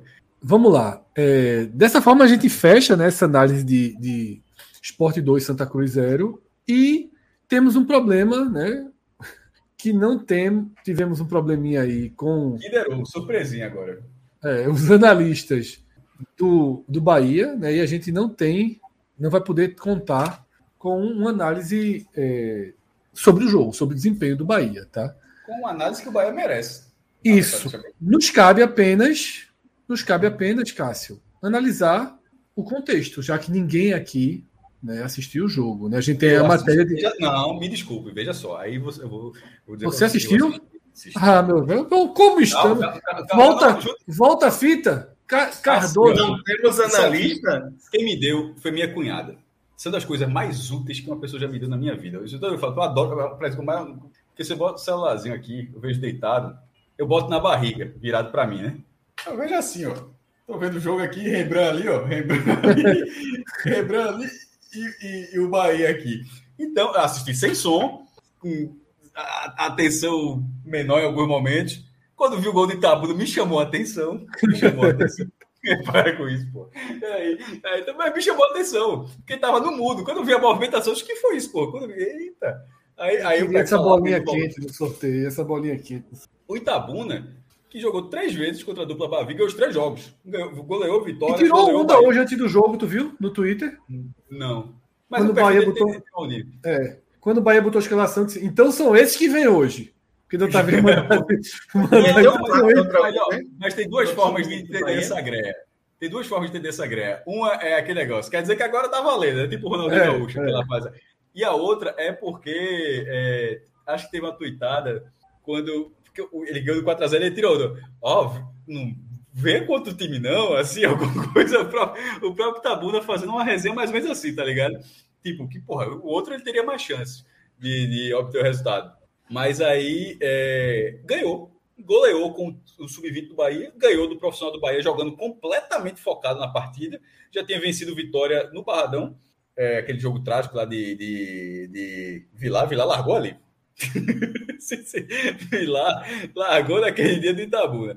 É, embora o, o, jogo seja reversível, aliás, o Bahia ganhou o Campeonato Baiano não tem nem muito tempo. Levou 3 a 0 do Vitória da Conquista na ida e fez 6 a 0 na volta. Porra, final, tu leva 3 a 0 na ida, para arrumar, para buscar vai ser foda. Buscou fazendo 6 a 0 Então, assim, é, a diferença já era grande, continua sendo, continua sendo mas mais do que o problema que o Bahia terá para reverter esse jogo na volta na Fonte Nova, o que eu enxergo é um, um clube que não dá um segundo de trégua em relação à crise técnica. A apaziguar a relação do time com a torcida, da, na verdade, da torcida com o time. Só faltava ter crise da, do time com a torcida, né? Pelo amor de Deus, aí é foda. Mas da torcida com o time, não dá, ele consegue a classificação na Copa do Brasil com algum sofrimento, Aí, de repente, mas, ó, mas de vez em quando você consegue uma classificação, mesmo sendo dura, mas conseguiu a classificação, pode ser uma fagulha. Ao jogo seguinte, veja só, é, não posso avaliar individualmente o time do Bahia, porque, repito, vi, vi numa tela de celular e sem som. Mas assisti o jogo. Primeiro que o jogo não começou na hora do, do, do clássico, né? ou seja, deu para ver uma boa parte da. E nessa durante a porta eu vi até na televisão, vi espelhando na TV, é, durante o intervalo do clássico também, e, e, isso só vendo o jogo, mas vendo dividindo a tela é, foi um jogo franco. E ser, e ser um jogo onde você. É, jacaré chutando de longe para toda hora, mas um, sendo um jogo, Fred, onde o Itabuna não teve só essa chance. E isso, isso diz sobre o que é o Bahia. O Bahia está jogando contra equipes de potencial muito menor. E não é que ele só tropece, não. Ele simplesmente ele não consegue, porque você poderia ser, você poderia ser superior num jogo onde você dominou, dominou, dominou e aconteceu uma merda. Mas assim, não é nem o caso. É, até para não pegar aqui, pegar o, o, o, scout do Footstat, para trazer números. É, o scout de finalizações certas, ou seja, aquelas na barra, foi de 5 a 3 para o Bahia. Ou seja, o Bahia não criou muito e ele permitiu que o adversário criasse um número próximo ao dele. É, é, deixa eu ver outro dado aqui. Defesas difíceis, 2 a 1 um. Por isso que eu estou falando, por isso eu falo das finalizações certas. O jogo me pareceu uma partida mais equilibrada de qualquer coisa, com o Bahia, fala Brasil, com Bahia tendo muitos problemas dali, da risca da área, dali para frente, por isso arriscando de fora, é só ver a quantidade de chutes errados que, que, o time teve. Não foi nada diferente do que eu vi em outros jogos, da, da forma como eu acompanhei. Não foi nada diferente do que eu vi em outros jogos. Achei mais uma atuação ruim. E não dá para ter tantas atuações ruins diante de adversários, em tese, tão inferiores quanto o Bahia, em, sequ... em uma sequência dessa forma. O número que Cássio Cardoso foi falou lá no que a gente falou lá no começo do programa, o Vitória é o único time da Série C para cima que o Bahia venceu, mas é um, é um, rival local. Fora disso, o Camboriú é um. A gente está em 11 de março. O Camboriú é o único time que o Bahia venceu fora da Bahia. E quando a gente está dizendo fora da Bahia, não é ganhar fora do estado da Bahia, não. O jogo pode ser na Bahia. adversários que sejam sediados fora da Bahia, porque lá empatou com o Ferroviário, lá é, perdeu do Fortaleza. Isso é muito grave. Aí fora de lá já foi goleado pelo esporte. Isso, isso é muito grave. Então não adianta ter feito uma campanha excelente na primeira fase do Bahia, porque é, não quer dizer nada. Assim como essa dessa do esporte, o esporte está, enfim, respondendo bem, fazendo uma grande campanha no Pernambucano. Mas o que vai valer depois vai ser o mata-mata. O próprio Náutico, ano passado, não foi, fez uma grande campanha no campeonato. Quem fez uma grande campanha foi o Retrô. Mas o Náutico foi lá e foi campeão pernambucano, perdendo até o primeiro jogo. É, mas respondeu no segundo, ganhou nos pênaltis e foi bicampeão. Eu acho que a crise do Bahia já é duradoura. Não sei, a relação, do, as coletivas de Renato Paiva indicam que ele deixa bem claro, é um projeto, veja só, é, é um modelo de jogo, é uma forma de cobrança completamente diferente de tudo que a gente acompanhou até hoje. A gente, a gente imprensa e torcida, vai precisar, precisar se acostumar com esse modelo, ou não, né? será que os caras vão, vão ser assim para sempre? Mas a verdade é que nesse momento é um clube frio e não é frio na forma de jogar, não. Porque se fosse isso, poderia. É frio na relação com a torcida. É uma torcida que vai ficando cada vez mais puta mas o clube segue frio, porque é como se estivesse dando sequência ao, ao seu planejamento. Ó, tá perdendo, mas ó, mas o modelo de jogo é assim mesmo, demora a ser implantado, tal, tal, tal. E tá botando muita coisa a perder. Tá botando muita coisa a perder. Não acho razoável ter tantas atuações ruins. E na hora de um, de, de um jogo que já tá valendo alguma coisa maior para o Bahia, é, e o Bahia precisa ganhar o campeonato, precisa, precisa, precisa responder. Os últimos dois campeonatos foram do Atlético de Alagoinhas. É, e, no caso do Bahia, até para o grupo Cita sem a entrada, o simbolismo, se o Bahia for campeão baiano, ainda tem grande chance, ainda continua sendo favorito, mesmo tendo perdido hoje, para mim continua sendo Absoluto, favorito. Né? É. mas se o Bahia for campeão, ele será, ele será campeão pela quinquagésima vez. Vai chegar no patamar que hoje no Brasil, de títulos estaduais, só o ABC tem. O ABC está em 56, eu acho. O Bahia chegaria ao, ao título número 50. Seria até algo simbólico para celebrar essa parceria que está começando agora. Mas o time não responde. É, não, não, e, e quando fala do valor, aí é que é para arrombar. Porque quando olha assim, o valor, beleza, é um valor pago agora para que esse jogador que chegou por 10 saia por 20, porque é a ideia desses grupos, é de fazer dinheiro.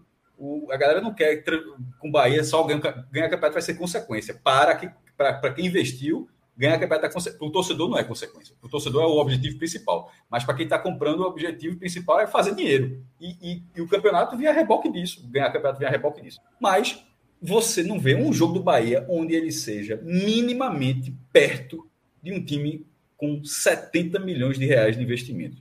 Na verdade, isso chega a ser uma, tudo, né? isso, isso chega a ser uma piada, não. Não tem 70 milhões de reais investido aí. De forma alguma, é impossível. Cássio, Parte nem só... joga. E, e, não é nem os 11 que estão jogando, não, tá? Porque de vez em quando alguns são nem utilizados. Mas eu, falando, mas eu, quando eu falo é elenco, é o time à disposição, o time principal. Se, se não joga, é coisa com o técnico.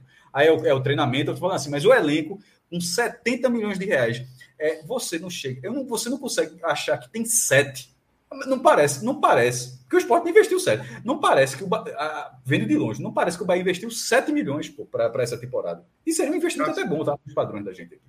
Só, só um, um tração um paralelo. Salvo engano, acho que foi o Cauli, que foi um dos, um dos meios mais caros que vieram nessa leva, foi comprado por 15 milhões, não é isso? Se a gente comparar com o Fortaleza jogando Libertadores, o Fortaleza gastou 15 milhões em todos os seus reforços. Aí, veja só, no caso do Fortaleza, pelo, pelo, pela forma como o Fortaleza vem, eu já fico achando que o Fortaleza segurou. Eu disse, porra, o Fortaleza dava para estar tá, botando um pouquinho mais de ficha aí, porque a gente vê um clube organizado, um clube que não tem dívida trabalhista, um clube que está jogando a Libertadores, um clube que ó, acabou de fechar um patrocínio que seria o maior do Nordeste, o maior master da história do Nordeste. Então, na verdade, esse valor do Fortaleza, a impressão é que, pô, a galera deu uma segurada. Será que vai investir mais para frente no brasileiro tal? Pô, mas Libertadores pode ter investido agora. Esse, o número do Fortaleza não está mesma análise estou falando do Bahia. O, o, comparativo do Bahia com o Fortaleza ele é ótimo, mas não significa que o do Fortaleza ó, esteja bom. O Fortaleza me pareceu até pouco. Só que o do Bahia é em excesso. O do Bahia parece sobrepreço, pô. Assim, assim, é, é que to, todo mundo. Não, é, veja só, Cássio. É o que eu falei. Aí é o futebol que a gente se conhece. Se tivesse 70 milhões de reais no time e tivesse fazendo o que o Bahia está fazendo agora, Ainda estava é... de pé, não. Hoje já tinha muita janela dela. Como, sei, Bahia, como a torcida do Bahia tá puta. Como a torcida do Bahia tá, tá puta. puta. Mas está se sentindo. Mas está se sentindo. É, é, aquilo, né? O Bahia virou um clube surdo, né? Isso é muito. É, eles estão sem saber muito o que fazer. A gente percebe um pouco da torcida do Bahia um pouco perdida nesse momento, porque aí, Cássio, vai sempre pesar aquilo. Esses 70 milhões são um absurdo para todos nós e para tudo que a gente viu no de futebol até hoje. Ninguém aqui é ultra especialista em futebol, ninguém aqui estuda futebol, mas a gente vive isso todo e até, e até aceito que as pessoas que estão lá são. Exatamente, as pessoas que estão lá são. Nós não somos, mas a gente vive isso todo dia. A gente já viu 300 Série B, 300 Série A. A gente assiste jogos desse tipo de time, desse tipo de nível, muitos por ano. E é assustador. Justamente porque tem 70 milhões aí. E a gente não pode comentar como se não tivesse 70 milhões. E a gente não pode achar, porque no final das contas a gente até segura algumas críticas e tudo, porque a gente parte do princípio de que são gênios que, que integram, é, que integram o grupo. Não, que integram o grupo City, são gênios da visão de futebol, em que em algum momento esse videogame deles aí vai, vai sair do videogame e vai dar certo dentro de campo. Mas hoje a gente vê um time pedindo socorro, tá? Bahia e Camboriú foi um pedido de socorro. Foi um pedido de socorro. O Bahia penou. O Camboriú teve um jogador expulso. O Bahia tomou pressão, pô. Camboriú, tá? E eu queria aproveitar, já que, infelizmente, Cássio Cardoso, né? Ele, ele até, até tinha já avisado a gente que não ia poder, houve uma falha de comunicação. É, é, eu, vou ler um pouco do que Cássio tweetou, tá? Porque a gente vai tendo a visão. Cássio Cardoso, né, já, caso, né? Cássio Cardoso, o Cardoso. A primeira tuitada dele é a seguinte: o Bahia com Renato Paiva vai quebrar todos os sites de aposta. É o fracasso mais previsível que eu tenho conhecimento. E aí ele segue da seguinte forma: das 10 vitórias do Bahia no ano, 9 são sobre times da Série D ou sem divisão. E uma sobre um time que hoje é Série B, cedendo duas chances claras de gols. Esse time é o Vitória, tá? É, o Bahia tem seis derrotas, 10 vitórias e dois empates na temporada. Cássio continua. Cardoso. O Bahia, para ficar competitivo, a tempo de não ser pior do que o América de Natal de 2007, vai ter que fazer uma virada de desempenho histórica. Veja que Cássio Cardoso não está falando em não ser rebaixado, não. Está tratando, tá tratando que o Bahia hoje, para não repetir o América de Natal de 2007, vai precisar de uma, de uma virada de chave. E ele não está tão errado, não, porque o Bahia de hoje não joga um futebol que cabe numa Série A. Tá? Não joga, não joga um futebol que pode fazer frente aos times da Série A. Repito, o Bahia perdeu para o Itabuna. O Bahia tomou 6 a 0 do esporte. O Bahia tomou 3 a 0 de Fortaleza no primeiro tempo. O Bahia tem muito mais dificuldades do que poderia e deveria ter. E Cardoso, é, ele completa. Uma coisa é o parâmetro de estadual e até Copa do Nordeste não servir. E eu concordo. Outra é a falta do básico para qualquer time, que é ter noção defensiva. Não existe a menor condição de sucesso sem defesa. Times misericordiosos que são de Série D aproveitam. Imagine da A.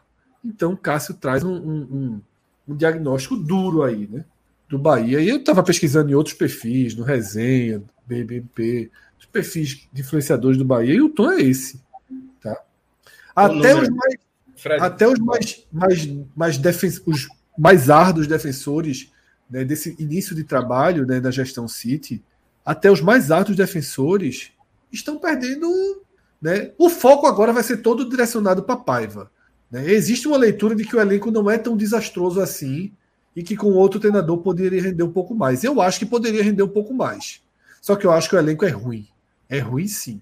Tá? O elenco é muito, muito jogador que não joga futebol bem nas últimas temporadas. E isso é, é, é, é sempre foi, e aí não tem gênios do grupo City que possam fazer diferente. Sempre foi caminho do fracasso. Você não pode trazer um punhado de jogadores que não estão bem e achar que aqui eles vão jogar bem. Fala, Cássio. Fala depois. Pode até acontecer, mas seria um tempinho um pouco maior de maturação. Não dá para ser basicamente time todo ou, as peças que não são. Por exemplo, agora ele estava investindo talvez para trazer Marinho, né? Talvez, talvez aqueça durante a semana essa negociação, tirar Marinho do Flamengo, não é tirar do Flamengo, conseguir negociar Marinho com o Flamengo. Ter jogadores experientes, porque tem que ter jogadores que, que o clube está comprando por 10 para vender por 30 como o Bragantino, com o Arthur agora, que pagou uma nota e está para vender um, um, jogador um valor altíssimo para o Palmeiras, talvez. Assim, a, o modelo da SAF, para quem comprou, investir, vai ser esse. Mas para até para o desenvolvimento desses jogadores, você precisa de alguém mais experiente, precisa de jogadores, precisa de um time mais encaixado, você precisa cumprir objetivos. Tá muito cedo, pô. Bahia, Bahia fez uma SAF pro resto da vida aí, pelo menos da Isso, nossa vida. Exatamente. Né? pelo menos da nossa vida, a gente vive aqui, a gente não vai ver esse contrato acabar. Tomara que eu demore bastante para ir continue vendo assim, esse contrato. Mas assim, mas não significa que com três meses está errado. Não, não, o, ponto, o ponto não é esse. Mas o começo é inacreditável para o que, se, que se esperava. Teve pô, lançamento na Fonte Nova, assim, para a forma como foi lançado, assim, o começo é inacreditável. O começo é, é, é do, do, Bahia, a, a, do Bahia na época que o Bahia não era nem democrático, assim, a, aquele Bahia bem bizarro ali, Série C, Série B, aquele negócio. Aí, a impressão que dá é bicho, eu já vi o Bahia desse jeito, assim. Não estou dizendo que vai terminar dessa forma, não, mas estou dizendo assim que esse, esse nível de resultados que tu vem conseguindo. Só queria fazer um parêntese rápido aqui. Fall, ele falou assim, Cássio, é, o maior patrocínio é o do Bahia, que foi por 56 milhões. É, isso está uma bronca da porra, desde 56, 57 milhões, seriam 19 milhões anuais o contrato do Bahia, e ontem o Fortaleza anunciou dele sendo o maior da história, e alguns repórteres, acho que o povo do Ceará parece que deu 20, 40 milhões por dois anos. Então seria maior, porque seria. seria um a média anual, né? Isso. Só que o GE disse que seriam 35 em dois anos. E aí seriam 17,5 e seria inferior. Aí, pô, são duas fontes da imprensa cearense, que aí, aí não sei se tem gatilhos, enfim, eu faço, eu não estou dando informação, não, estou repassando só. Então, assim, duas fontes dando números é, talvez tenha esses gatilhos, esses 35, de repente vindo 40, sei lá como, como é isso. Mas não, se. Pra, não é, é para falar, não. Estou falando para você que casa qualquer, qualquer, outra pessoa. Não se prenda isso, não. Se o do Fortaleza vai ser 18 ou vai ser 20 por ano, é dinheiro para caralho. Isso, é, vai ser o maior. Isso, Ajuda demais. é, se vai ser o maior. E se for o segundo menor, vai, a vida do Fortaleza não vai mudar. E se for maior, também não vai mudar. E nem a do Bahia. Assim, a diferença se a gente estivesse falando, um vai ser 20, outro vai ser 10, e o que, tá, que tem 10 está dizendo que é o maior. Mas se for ali pelos centavos, contando centavos para ver quem é maior, enfim, são dois patrocínios excepcionais que os dois clubes conseguiram, ambos na primeira divisão, ou seja, um momento econômico de retomada, não é coincidência, não é coincidência que os dois vão jogar a primeira divisão, os únicos dois nordestinos que vão jogar a primeira divisão em 2023 e que eles tenham conseguido um valor tão grande agora para essa temporada. Talvez seja um modelo econômico Ah, e até uma coincidência, né? Você falando a gente aqui, Beto Nacional, que patrocina os três, assim, outras casas de apostas. Meu irmão, é, 19 clubes da primeira divisão tem casa de apostas, anunciando. Só o Palmeiras não tem. é, que é gerido né, basicamente pela própria empresa, é, né? Que é, pela, pela própria empresa, porque senão teria também. Mas voltando para o voltando Bahia, acho que Iago ia falar, né, Iago? Desculpa até atropelar. Eu ia só trazer o dado que, assim, é, sobre o, o que Cássio Cardoso falou sobre a defesa do Bahia. É, o Bahia ele tem enfrentado, pelo menos é, no Baiano, e adversários que estão quase todos abaixo da sua divisão. E apesar disso, a média de gols que o Bahia sofre é maior do que Quase todos não, todos, tá? Todos. Todos. É, não enfrentou Fortaleza, é, enfrentou todos, todos abaixo da sua divisão. E ainda assim, a média de gols sofrido pelo Bahia é de mais de um gol por jogo. Em 16 jogos na temporada, o Bahia sofreu 21. Enfrentou o Fortaleza, né? Então foi 3 do Fortaleza aí nessa conta, mas é da sua própria divisão só Fortaleza. Pronto, então são 18 em 15. Ainda assim é um número bastante gritante. Especialmente sendo um setor que recebeu bastante reforço, né? E no é. meio disso tudo tem duas entrevistas de Renato Paiva. As é. duas defendendo o modelo, porque o modelo não é de Renato Paiva. Nesse, o modelo é do grupo. Renato Paiva foi contratado para implantar um modelo que quem está acima dele enxerga. E detalhe, não acho nem que seja errado, não, acho até interessante. Vamos supor assim: se o Naldo fala assim, aqui a gente não aceita jogar com três zagueiros. Aí dá, não, veja só, é, o time, a, torcida não gosta. Não é o caso, não, estou dando exemplo. Poderia ser, o Naldo poderia fazer isso. Eu não acho que um clube tenha. O clube pode ter direito aqui, a gente não aceita jogar na retranca, não. Mesmo que leve fumo, só vai jogar só no ataque. Ou então a gente adora jogar na retranca mesmo. Bota atacante, não. A turma gosta de se defender aqui. Pode ser qualquer coisa. Nesse caso do Bahia, vem de cima. As seleções nacionais muitas vezes são assim, né? Tem muitas vezes são assim. a, Espanha tem um modelo de jogo, aquele passezinho que. É- Paraguai. Paraguai, Paraguai adora se defender. É, e, e, a própria seleção brasileira. A seleção brasileira não aceitaria jogar um time fechado. O futebol brasileiro não aceita. E toda vez que jogou, mesmo sendo competitivo, como foi o caso de Dunga, foi pau em cima. Porque foi não pau, se aceitava. A Copa Brasil... 94 na, na a contra não se muita gente jogava da forma. E, e, e, e, não se aceita que o Brasil joga daquela forma. Então, então, existe, e não é um problema que o clube, a direção, que pessoas acima digam, ó, aqui a gente joga dessa forma. E acho que a entrevista de Renato Paiva ele já deixou claro, pelo menos duas vezes, que se ele sair, só se o grupo mudar, mas se ele sair, quem chegar, pode ser que o próximo implante melhor o estilo de jogo, mas o próximo, o próximo tentará fazer o mesmo estilo de jogo. Não é tirar Renato Paiva e botar Jair Ventura, não. Não é, é tipo, Jair Ventura joga saída de bola. Isso não vai acontecer, não. Só se o grupo quiser. Quem, o próximo treinador vai, vai, ter, vai ter o mesmo, um, ou algo próximo, o mesmo modelo de jogo do atual treinador. Ele talvez consiga executá-lo de forma melhor. Talvez consiga implantar de forma melhor. Mas o estilo de jogo já deixou o treinador, pelo menos, pelo menos assim que eu interpretei as coletivas, tá? Que seria isso. E se for isso, é um problema, porque esse time do Bahia ele não está. Me parece difícil que um outro treinador consiga, porque as peças, as peças parecem não, não serem, neste momento, pelo menos, capacitadas para isso, para fazer isso. É um time com. Quando a defesa fica mais alta, é um gol em cima do outro. Em três, você faz uma linha de três passes, você já fica cara a cara com o goleiro do Bahia. O zagueiro, inclusive, se machucou, vai ter que contratar, vai ter que contratar zagueiros. Os volantes tentaram, já havia até conversa de, de, de, trazer Gregory de volta, seria até interessante, porque precisa. E é uma coisa que o Fred também já falou outras vezes, assim, no final das contas, é Jacaré que está entrando, porra. É Mugni que está entrando. Tro Rezende. Tro Rezende trouxeram, botou uma dierama, e no final das contas são os caras que estavam aqui, porque os outros, beleza, tem um processo de adaptação, eles não conseguiram render. Veja que. É, porra, meu irmão, eu acho que beira o caos, porra. E, e, a gente tá falando que beira o caos, não é de um clube quebrado, não, porque aí seria outra palavra, seria o um inferno. Ah, pô, como, como a, gente, passou uma hora e meia falando do, Santa, do esporte e, e, traçando um paralelo junto com o Santa. Mas a gente, tá, a gente tá falando que é o caos, porque a gente, como é que, como é que um clube nesse perfil econômico, nesse momento, com essa, capa, com, a, com essa capacidade, como é que um clube em três meses desse trabalho está dessa forma? É só o caos, é o caos que levou a isso. É muito difícil de entender. Eu não tenho, eu não estou dizendo é por isso e isso não. Eu, eu, inclusive, se eu soubesse, eu estaria ganhando dinheiro, estaria realmente ganhando dinheiro com isso. Porque se alguém soubesse, meu irmão, como é que isso deu tão errado? Esse cara vai ser contratado pelo sítio, porra. Vem resolver, já que tu sabe, vem resolver, porque assim, é muito difícil de você apontar e simplesmente dizer, meu irmão, como vocês conseguiram deixar o Bahia desse jeito em tão pouco tempo nesse formato? É inacreditável. É inacreditável. Deixa eu fazer uma pergunta, Cássio, relacionada ao calendário dessa semana. Porque a cada resultado é, negativo do Bahia, vem, seja Paiva, hoje foi Goulart, a história que o time não treina, o time treina pouco, o time não treina, o time treina pouco. O Bahia, terça-feira, tem que enfrentar o Fluminense no Piauí. Num jogo importante para a matemática, para que o Bahia continue se segurando no fio de chance de classificação que ele tem. Tá?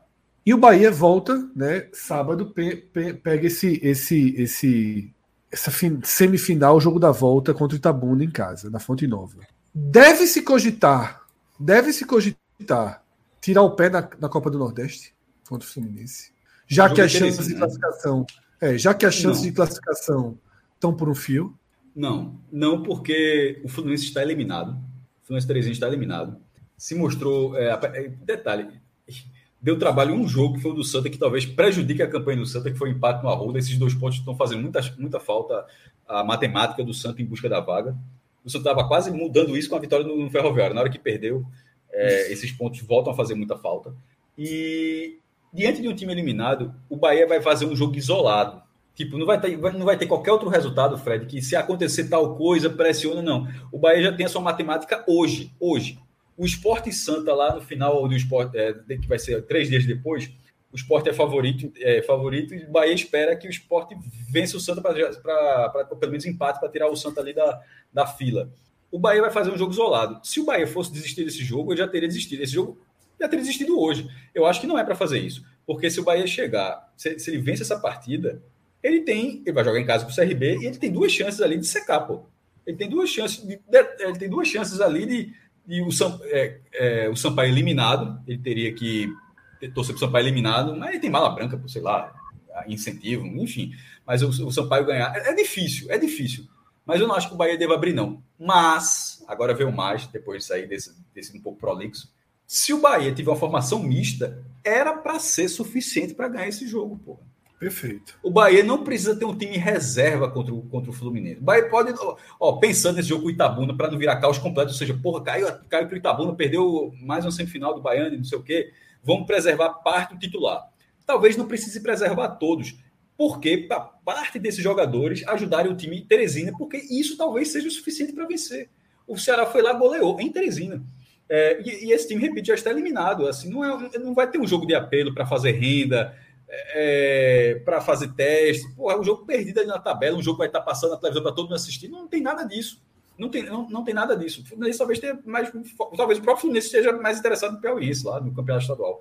Então, o Bahia, eu, o Bahia poderia jogar com o principal, mas pela viagem, pela, pela necessidade de reverter um quadro contra o Itabuna, talvez poupe alguns jogadores. Se poupar todos, pelo fato de achar que está quase eliminado, aí já acho que é muito errado, muito equivocado.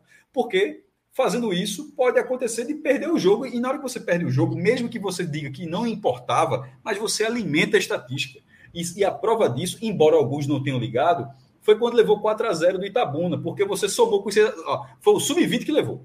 Foi o Sub-20 que levou do 4 a 0 Mas alguns torcedores realmente não ligaram porque era o Sub-20, mas outros ficaram putos. Porra, leva 6 do esporte, leva 4 do Itabuna. O cara como é que levou 3 do Fortaleza? Mesmo que você não ligue, você vai somando. Aí, de repente, se menos um time reserva, porque não liga mais Aí perde o Fluminense e fala: Porra, meu irmão, perdeu do Itabuna, perdeu do Fluminense, o time não consegue nada. E, e aí eu já acho... vem aquele nosso debate inicial: já tem o um dano irreversível, né? Já tem o um dano irreversível. Já vem um dano irreversível. Então, assim, é, o time reserva eu acho que é um vacilo gigantesco. O titular me parece que de, deveria ser o, o, o que era para ser utilizado. E um misto eu acho que é bem possível de conseguir o que precisa. É, minha resposta Na é a mesma teoria, né? cara. Deveria eu ser. Perguntei, é, deveria ser. Eu perguntei mas eu iria com força máxima. Ou pelo menos assim, posso até poupar, mas o treinador não é aquele negócio que vai mandar nem, nem o pai vai, vai, não. O Bahia tem que ter esse jogo do Fluminense. O Bahia não pode descartar esse jogo do Fluminense. Ele pode mandar o sub-12 dele. Sabe por que não pode descartar? Entendendo, Sabe por que entendendo não pode descartar? que se perder é um problema. Fala, Cássio. Sabe por que não pode descartar? Porque só uma empresa extremamente fria, uma, uma planilha de negócios, olharia e falar: ah, isso aqui vai descartar. Um clube de futebol que disputa campeonato, cujo seu objetivo é disputar campeonato é ir mais longe possível, só até hoje no futebol brasileiro só se descartou uma vez, que foi na Sul-Americana, porque os clubes foram obrigados a, a descartarem para. Desculpa, Copa do Brasil, os clubes foram obrigados, não um regulamento que durou uns quatro anos, assim, das coisas mais bizarras que, já, que, que a CBF já fez, que, que os clubes foram obrigados a perder em algum momento, não podia ir muito longe, para jogar Sul-Americano, e alguns queriam jogar Sul-Americano, então perde. Tirando isso, você não descarta, porra. Você não descarta. Você, você cumpre pelo seu papel, por, pra, porque você significa que você se eliminou. Como assim? Cássio, e na prática, hoje em dia, no grau de dificuldade que estão as competições, é o maior título acessível. É o maior título acessível. O Seria visitas muito melhor do que ganhar o Baiano. Seria ganhar. é o maior título acessível, pô. É o maior título acessível. Então, assim, pensando do lado empresarial, provavelmente o Grupo City está valorizando muito mais se manter na Copa do Nordeste até, dentro das chances, de realmente conseguir a vitória, do que ganhar o Baiano.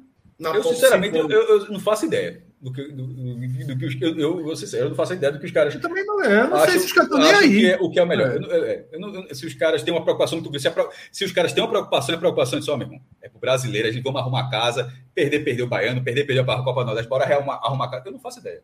É, eu vejo só, uma coisa que eu acho que deve incomodar eles é se o time cair. Deve gerar algum incômodo, porque há uma desvalorização brutal do, do elenco. do elenco. Do clube e do elenco. Né? E aí você fica tudo mais difícil. Agora, ninguém sabe se os caras se incomodam com fracasso. Eu acho que, veja só, Nordeste. E... Vez que eu te levanta a pergunta, a gente fala, eu não faço ideia. Mas eu acho que incomoda, porque. Se é, é futebol ainda, né? Não é, é videogame. É, futebol, né? é. é. E ninguém é assim. Como é, que, como é que uma derrota não incomoda? Como é que levar 6 a 0 do esporte? Não, pô, isso aí. Um de 6 é a mesma coisa aqui no final. Não. Acidente eu acho que, é, eu acho que incomoda. Até porque a, a própria composição da SAF tem as cadeiras do Bahia Associação. Wellington tá lá. Como assim? Lá 6 a 0 Não, vou ficar tranquilo aí com vocês agora aí. Tá, tô aqui, eu sou só olhando, tô, sou ouvinte. Até porque, veja só. É verdade, vai satisfação. Só, como é que vocês de repente, pô, como é que faz um papelão desse, pô? Eu tô levando a pressão, não dá pra, não dá pra perder um jogo desse dessa forma, não. Não dá pra levar de 3 a 0 4 a 0 ficar normalizando. Somos, somos imediatistas. Somos imediatistas. O futebol é imediatista. Eu não conheço nenhum lugar do mundo, nenhum lugar do mundo em que o futebol não seja imediatista. Em nenhum lugar do mundo, tá? Talvez com times mínimos. Times que não têm torcida, times que não têm história. Mas nesse caso não é ser imediatista, não. Veja só, imediatista, imediatista seria nesse primeiro ano, no segundo ano, ó, o Bahia ganhar a Copa do Brasil. Que fiasco essa SAF. Nem chegou na final da Copa do Brasil, nem disputa título sul-americano, não faz nada. Aí seria imediatismo, porque isso, isso talvez demore alguns anos para acontecer.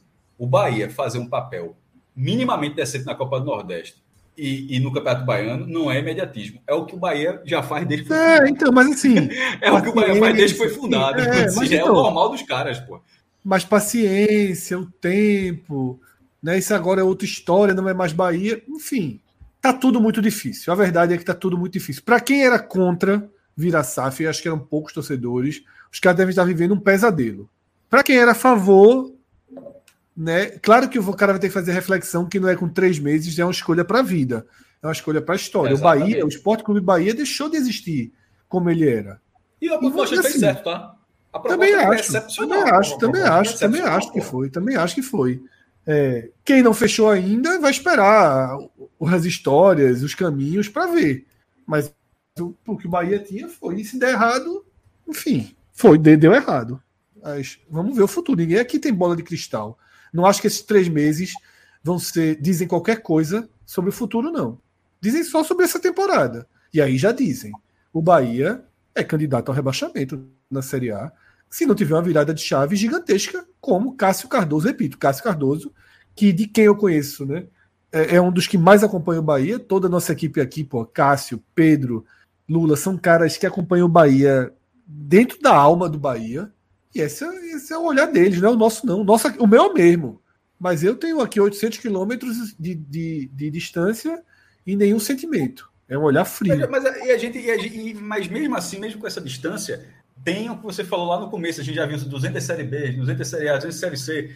E aí a gente já dá para falar que na maioria das vezes em que entrou mal no brasileiro, é, foi ferro quase sempre, pô. A única vez que eu me recordo de que o esporte entrou assim, meio, e, não, e era, tava bem melhor do que esse Bahia, mas entrou numa crise ali, um problema, foi em 2015, que a gente achava que, lembra que sempre daquele exemplo, que contra o time reserva do Figueirense a gente achava que o esporte não teria condições de vencer na ilha. Aí acabou até ganhando 4x1 e no final foi uma alta Eu fiz um texto campanha.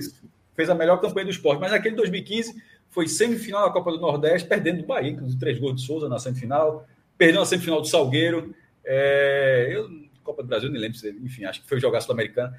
Mas nos outros, nos outros anos, aí, aí para pegar o exemplo, é o exemplo que a gente tem para ilustrar aqui. 2012, subiu 2011, vai jogar. Pô, vai, Mazola estava com trabalho. Ele até melhorou como treinador depois, mas estava com um trabalho muito ruim, ó. Vai atrapalhar o Pernambucano. Dito e feito, perdeu o Pernambucano e esperou perder o Pernambucano e começou o brasileiro e não tinha mais como resolver e acabou rebaixado. O Sport fez um bate e volta na primeira divisão, subiu 12 e caiu. Um, é, se você pegar outras vezes, 2013 do Náutico, muito mal, no, no, antes de começar o brasileiro, quando começou o brasileiro, lanterna. Então, assim, o normal é a, a preocupação de Lula, Pedro Pereira e Cássio Cardoso, a preocupação deles é porque o normal é se você entrar vindo de, ano, de um ano ruim, seu ano continuará ruim. Isso parece lógico.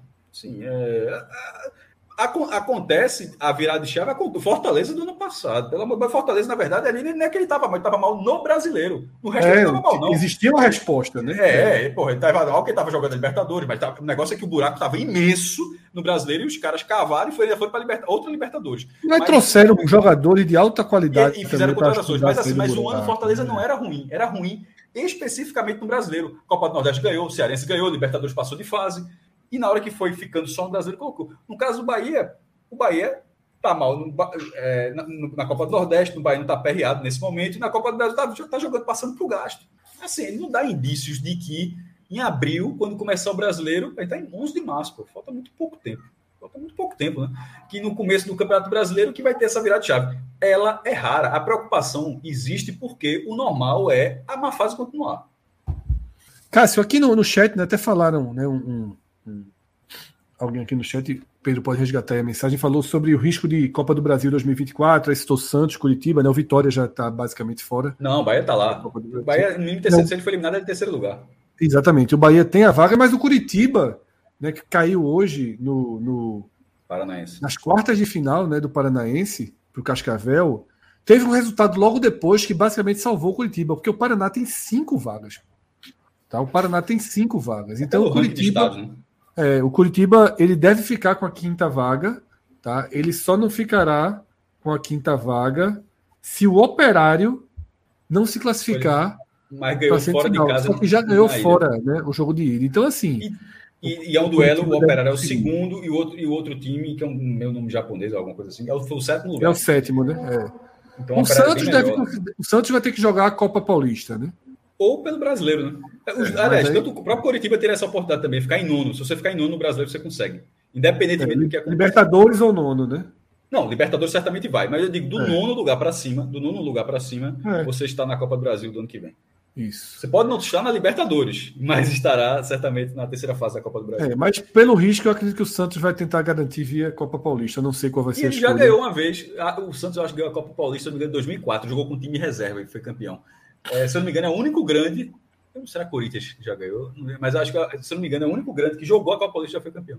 Mas jogaria só para buscar uma vaga é foda, né? O CSA vai ter que jogar a Copa lá também, né? Já pra... tá. Lá é o contrário. Já tá jogando, já tá jogando. É paralelo. Que loucura da federação. Assim, o campeonato estadual é paralelo à Copa Alagoas. E é só isso. Que tá? jogar, só que agora ele estava jogando. Assim como o CRB também joga. Joga com o time misturado ali, a Copa estadual e foco no estadual. Como levou fumo no estadual, agora tem que jogar a Vera a Copa isso, e, e, a Copa Alagoas, Fred, posso estar falando uma grande besteira aqui, mas a vaga não é direta, não. O campeão da Copa Alagoas disputa a vaga com o terceiro lugar do campeonato estadual. Não dá, eu, eu achei interessante, tá? Faz um playoff. Boa, boa, boa. terceiro estadual, para não dar só a vaga direta para a Copa. Poderia dar, mas nesse caso eu achei, achei uma curiosidade que a Federação Alagoana faz. Eu, eu, particularmente, eu gosto muito da ideia da Copa Estadual valer, como é a Copa Fares Lopes, como é a Copa FMF, que é a Copa Federação Maranhense de Futebol, que também dá uma vaga. São as três Copas que eu acho que dão aqui na, na, no Nordeste, que dão vaga à Copa do Brasil. A Copa Pernambuco era para, já existiu, já parou, era para ser assim desde sempre. Se a Copa Pernambuco valesse uma vaga na Copa do Brasil, o futebol do interior ele teria um nível de, de, um nível de competitividade no segundo semestre muito, muito maior. Imagine, ó, tá jogando um campeonato só com o time do interior que vale 500 mil reais. 500 não, é 750, né? Porque a menor cota agora é 750 mil reais. E às vezes um grande desesperado tendo que compor. E às vezes um grande desesperado porque perdeu a vaga. Era para ter tempo. Aqui no chat estão perguntando Pernambuco, situação de Pernambuco, até porque para fechar o programa, né? É, o Bahia já está. O Bahia já está, o Bahia, Bahia já está. Ou porque será no mínimo terceiro lugar no campeonato. Isso, vai terminar a fase primeiro. Em Pernambuco são três vagas. É, como, como, na Bahia. Como, como, na Bahia. O Bahia, inclusive, se ele for eliminado, ele vai ficar com a terceira vaga, no terceiro lugar, né?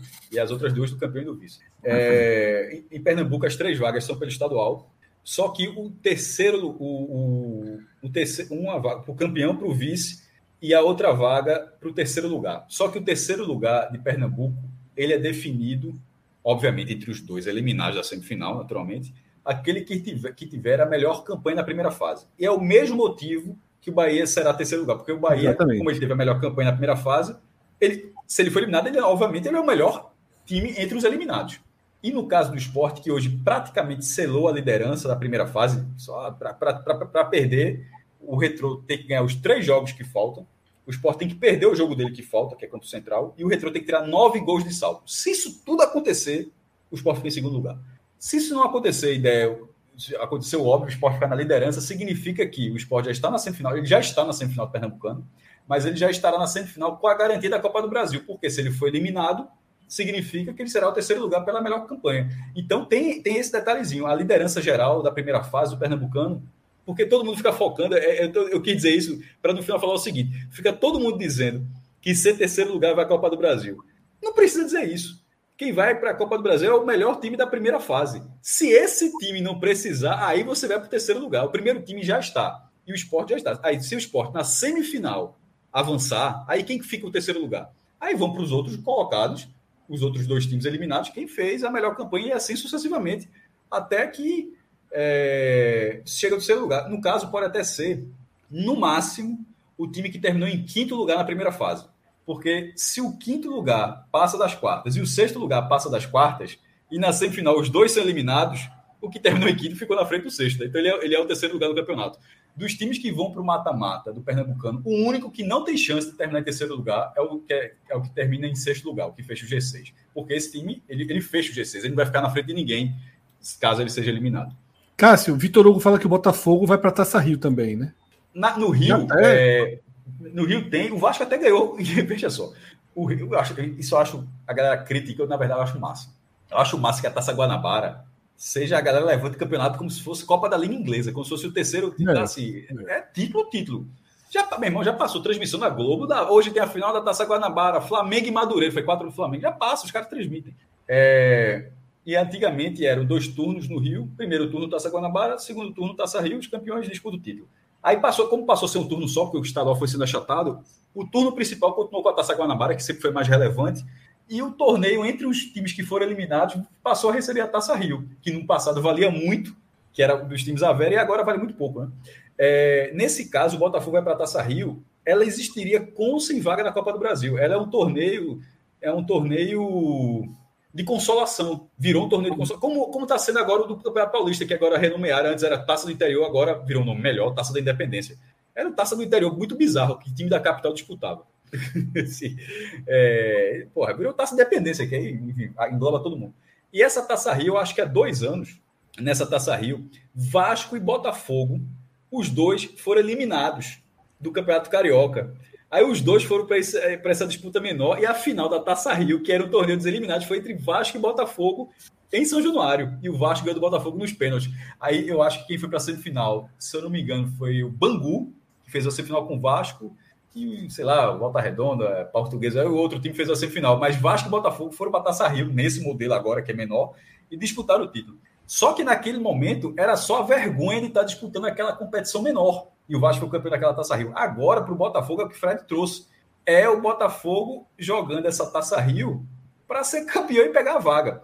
Embora, mesmo se não for o campeão da Taça Rio, dificilmente vai ficar de fora. Porque o Flamengo vai para a Libertadores, aí vai. Só se o Botafogo cair na semifinal. Aí é pior, porque se ele cair na semifinal, significa que ele já é. Pelo ele, ele é sétimo lugar. Aí fica chatinho. É fica chatinho. Mas assim, Flamengo vai para Libertadores, Fluminense vai para Libertadores, Bota, Vasco vai para Libertadores, Botafogo, sei lá. Não, Botafogo é o próprio, né? Que merda. Mas assim, assim Vasco vai para Libertadores. Aí isso vai abrindo vaga do estadual e chega no Botafogo. Assim, eu acho que se o Botafogo não ganhar a Taça Rio, a chance de ele ir para a Copa do Brasil é irrisória. Mas é bom garantir, né? Não ofende ninguém. Se ganhar a Taça Rio, vai. Mandar um abraço aqui para Felipe Ataíde, né, que diz que acompanha diretamente de Piracicaba, tá? Cássio, é, a gente está terminando o programa, mas já que a gente está tirando dúvidas sobre vagas. Né, de Piracicaba, vice-campeão paulista de 1976, campeão brasileiro da Série C de 1995 e, se eu não me engano, o primeiro campeão paulista da história da Série A2 na era profissional em 1948. Pode buscar aí no Wikipedia.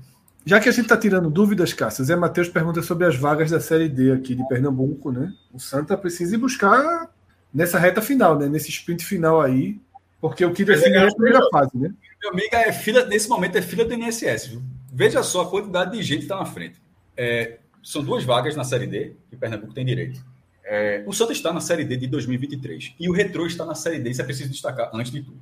O Retro e Santa e Santa Cruz são os representantes de Pernambuco na Série D de 2023. Essa preocupação com 2024 é caso você não suba. O Retro no passado fez a melhor campanha da primeira fase, de 30, dos 32 times, caiu logo na segunda para o Santa. Aí o Santa tirou o Retro e caiu na, na fase seguinte. Ou seja, os dois precisaram da vaga desse ano. Então, ele, é preciso você garantir a vaga do outro ano, porque eu já falei em dezenas de vezes assim que para mim uma, a divisão mais difícil você conseguir o acesso é a quarta. O regulamento é muito é muito é muito indigesto, muito indigesto. Então você precisa, é, esse é o primeiro ponto. Se o Santa conseguiu acesso esse ano, dane-se a vaga. Se conseguir, é óbvio que não faz diferença nenhuma. Só que você não pode ficar na dependência. Já pensou? Se Santa não conseguiu essa vaga, olha o nível de pressão da campanha na quarta divisão, porque senão vai ficar sem calendário ano que vem. Então é por isso que o Santa precisa da vaga e o próprio retrô. Só que com 18 pontos, o Retrô já está praticamente com essa vaga. O Retrô está falando que o, que o Retrô pode estar tá brigando com o Sport para ser líder, tem uma chance pequena, o Retrô vai ficar com essa vaga. Então a questão é que é uma grande disputa pela segunda vaga. Vamos supor que uma vaga é do Retrô. Aí vai para a segunda vaga, que o Sport não precisa dessa vaga e o Náutico não precisa. São todos os times, tirando os times das divisões da C para cima. O, tá, o Sport está na B e o Náutico na C. A fila, hoje, aí tem times com jogos a mais, a menos, eu estou falando só o número de pontos ela vai depois do Retro. O Retro tem 18 pontos. Aí a fila vem com Central com 14, Salgueiro com 13, ó, 1 Central 14, 2 Salgueiro com 13, 3 Petrolina com 13, 4 Porto com 13, 5 Maguari com 12, 6 Santa com 12. Nesse momento, uma vaga, o Santa tá, é o sexto da fila para pegar essa vaga. É assim, é muito chato, mas, como eu disse até no texto do blog, é, na minha opinião, o Santa deverá conseguir porque a tabela é muito acessível. O Santa tem, tem três jogos a disputar. Fala aí. É o único que tem três jogos a menos junto com o Retrô, né? É, tem três jogos a disputar e os jogos são acessíveis. O próximo é contra o Ibis, que perdeu de virada do Porto nesse mesmo nesse sábado, estava ganhando, estava tava botando uma pressão ainda maior e de repente, mas agora, mas de toda forma, é, você pode falar, pô, pode ficar chato, mas o Ibis ele vai jogar com o Santa não pela Série D. Ele, hoje ele jogaria pela se ele tivesse vencido o Porto, ele jogaria com o Santa pela Série D. Agora ele vai jogar pela zona de rebaixamento. E aí, meu irmão, a parada é a seguinte: o Ibis abre a zona de rebaixamento do Pernambucano nesse momento. Ele é o décimo lugar. O nono é o Santa. Assim, Jogo nono, desesperado. É foda, assim, o Santa tá vindo para frente, mas vai ter um. É porque eu acho que não vai cair porque eu estou falando, a tabela está acessível. Só estou dizendo que é um confronto direto. São quatro times que caem em Pernambuco. Tem 13 times, caiu o décimo, décimo primeiro, décimo segundo, décimo terceiro. O Ibis é o décimo, o Santa é o nono. Mas como o Iago falou, o Santa tem jogos a menos. O jogo é no Arruda, sem data. Nesse momento, sem data. É... Aí o outro jogo, contra o Central, no Arruda.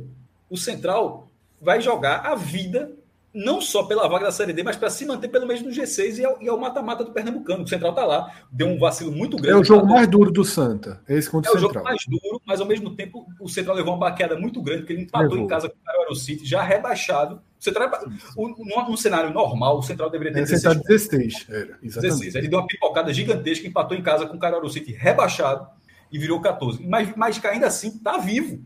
E sem contar que da última rodada pode pegar um esporte completamente assim, só se Anderson for assim, ó, é, titular e foda-se, assim. Não há, para nada. Porque assim, o jogo contra o Central, o time líder não precisa de absolutamente nada, o jogo em Caruaru, gramada difícil, talvez, talvez Anderson poupe esse time. Mas é, é, eu, eu, não imagino. Então, desculpa, eu imagino que vai poupar. E poderia ser um, um caminho a mais para o Central. Então, mas esse é o último jogo, o penúltimo jogo é contra o Santos. Então tem o Ibis em casa, no Arruda, Central em casa no Arruda, e aí a, a, maior porta aberta, que é na última rodada contra o Belo Jardim, em Belo Jardim, num gramado que, que foi que é novo. foi plantado recentemente um gramado, se não me engano, perto de 100 mil reais. Um gramado foi feito para esse pernambucano, para que o, o Mendonção, que é o estádio da de Belo Jardim, que fica um pouquinho depois de Caruaru, que fosse, voltasse a ser utilizado depois de muitos anos. Então, eu acho que o Santa vence esse jogo, até porque, capa nós, se na última rodada o Santa precisar de qualquer coisa, vai pegar o Belo Jardim rebaixado. Aí é porque a tragédia aconteceu. Então, o Santa tem, em tese, três pontos e tem três pontos bem acessíveis contra o, o, o Ibis e esse jogo contra o Central. Qual é o problema disso tudo? Eu acho que o Santa vence os três jogos. A questão é que, no Pernambucano, infelizmente, a campanha do Santa Cruz não diz isso. O Santa Cruz, em nove jogos até aqui, o time venceu dois. O time tem duas vitórias, seis empates e uma derrota que perdeu. A gente é isso mesmo, falou. cara. É isso mesmo. O Santa perdeu, o Santa perdeu a invencibilidade hoje. A gente passou até batido. O Santa estava invicto do Pernambucano. Mas é porque tem muito empate. E parte desses empates sofrendo no último lance, como foi contra o Retrô. É, na verdade, contra o Retrô ele cedeu o empate, né? Como foi contra o Maguari, contra o Maguari no Arruda. Perdi até os 46, foi empatar. Então, assim, poderia ter, ter uma derrota. O negócio é que o Santa, eu acho que o Santa tem plena capacidade de ganhar esses três jogos, porque a tabela é muito acessível. O jogo mais duro, como, como o Fred falou, é do Central, mas é um time que não tem muitas vitórias. E esse é o problema. E é o problema. agora, com o nível de pressão maior, porque esses jogos deveriam ser justamente depois de Esporte e Fortaleza. Aliás, depois de América, pela Copa do Brasil e Esporte Fortaleza. Como estará o que fica, aí fica Aí fica na sequência, Cássio. Ferroviário, Esporte, América, Esporte, Fortaleza. Olha, veja. Como, e a maioria desses jogos fora de casa, com viagem. Ainda tem esse, não, ainda não, eu, eu, eu, olha quando estava nem falando da questão física, Iago. Eu estava falando assim: é, como estará o Santa como estará a relação do Santa. Isso. Porque tendência, assim, a, a tendência de completar cinco derrotas. Não, porra, é A tendência de cinco derrotas é a principal. O lógico são cinco derrotas. A, a duas já agora, foram. É, duas já sim. foram. Duas já foram, a tendência é de mais três. Esse é o cenário. Aí, aí, aí, aí o time chega, perdeu três. Aí o time chega. É, perdeu cinco. Não, agora, agora vira. Não, cinco derrotas é foda, mas, mas veja só, mas é um cenário, eu acho, pode ser pesado, mas é um cenário plausível. Não dá para ignorar também. Né? Não dá para passar a mão na cabeça. o normal é perder cinco. Pronto, aí vamos supor que aconteça isso. Que eu acho que até um torcedor do Santa Cruz, do Santa Cruz mais sensato talvez enxergue. Porra, vai ser foda esse corredor agora. Mas Como é fica? aceitável até perder cinco. Não, não, é isso que eu tô dizendo. Aí, o cara aceitou, certo? Mas aí como fica, acabou essa, essa sequência. Como fica assim, ó. Gira a chave, que agora, agora é com a gente. Não é muito fácil, não. É foda. Não, é muito fácil. Eu, então, a tabela é acessível, mas o momento não é acessível. Vamos nessa que tem jogo 9 horas da manhã, se não me engano, né? Ah, veja só, eu, quando, eu, quando eu acordar, quando eu acordar, esse jogo, já, quando, quando eu acordar, esse jogo já tá na volta. Pelo amor de Deus. e é isso, amanhã tem live, tá? Tem jogos aí importantes. Mas a live vai começar às 11, não, né? Não, não, a live é depois, depois não, da, não. Da, dos jogos da noite. Tem Náutico, tem Fortaleza. Depois. Tá? E a gente aí vai iniciando mais uma semana. Galera, muito obrigado a todos. Até a gente já passou, tá passando agora de meia-noite, tá? Pocket. Na né? raça. Quase é, três horas Pocket. Isso. Irmão, veja só, foi na raça de um jeito. Só não tem. Pode botar o Bahia na chamada, viu? O Bahia foi analisado. Pode botar, pode botar, análise total. Análise total. Foi analisado, o Bahia foi analisado. Tem, tem recorte do Bahia. A turma do chat, de repente, pode até não gostar. É, é outra coisa, é, é, outra coisa, mas analisado foi. Não, foi honestíssima análise. Então é isso, tá? Valeu, Cássio, valeu, Iago, valeu, obrigado a todo mundo que tá aí na live. Eu tô com o olho ardendo profundamente, não aguentaria mais, mais um segundo aqui.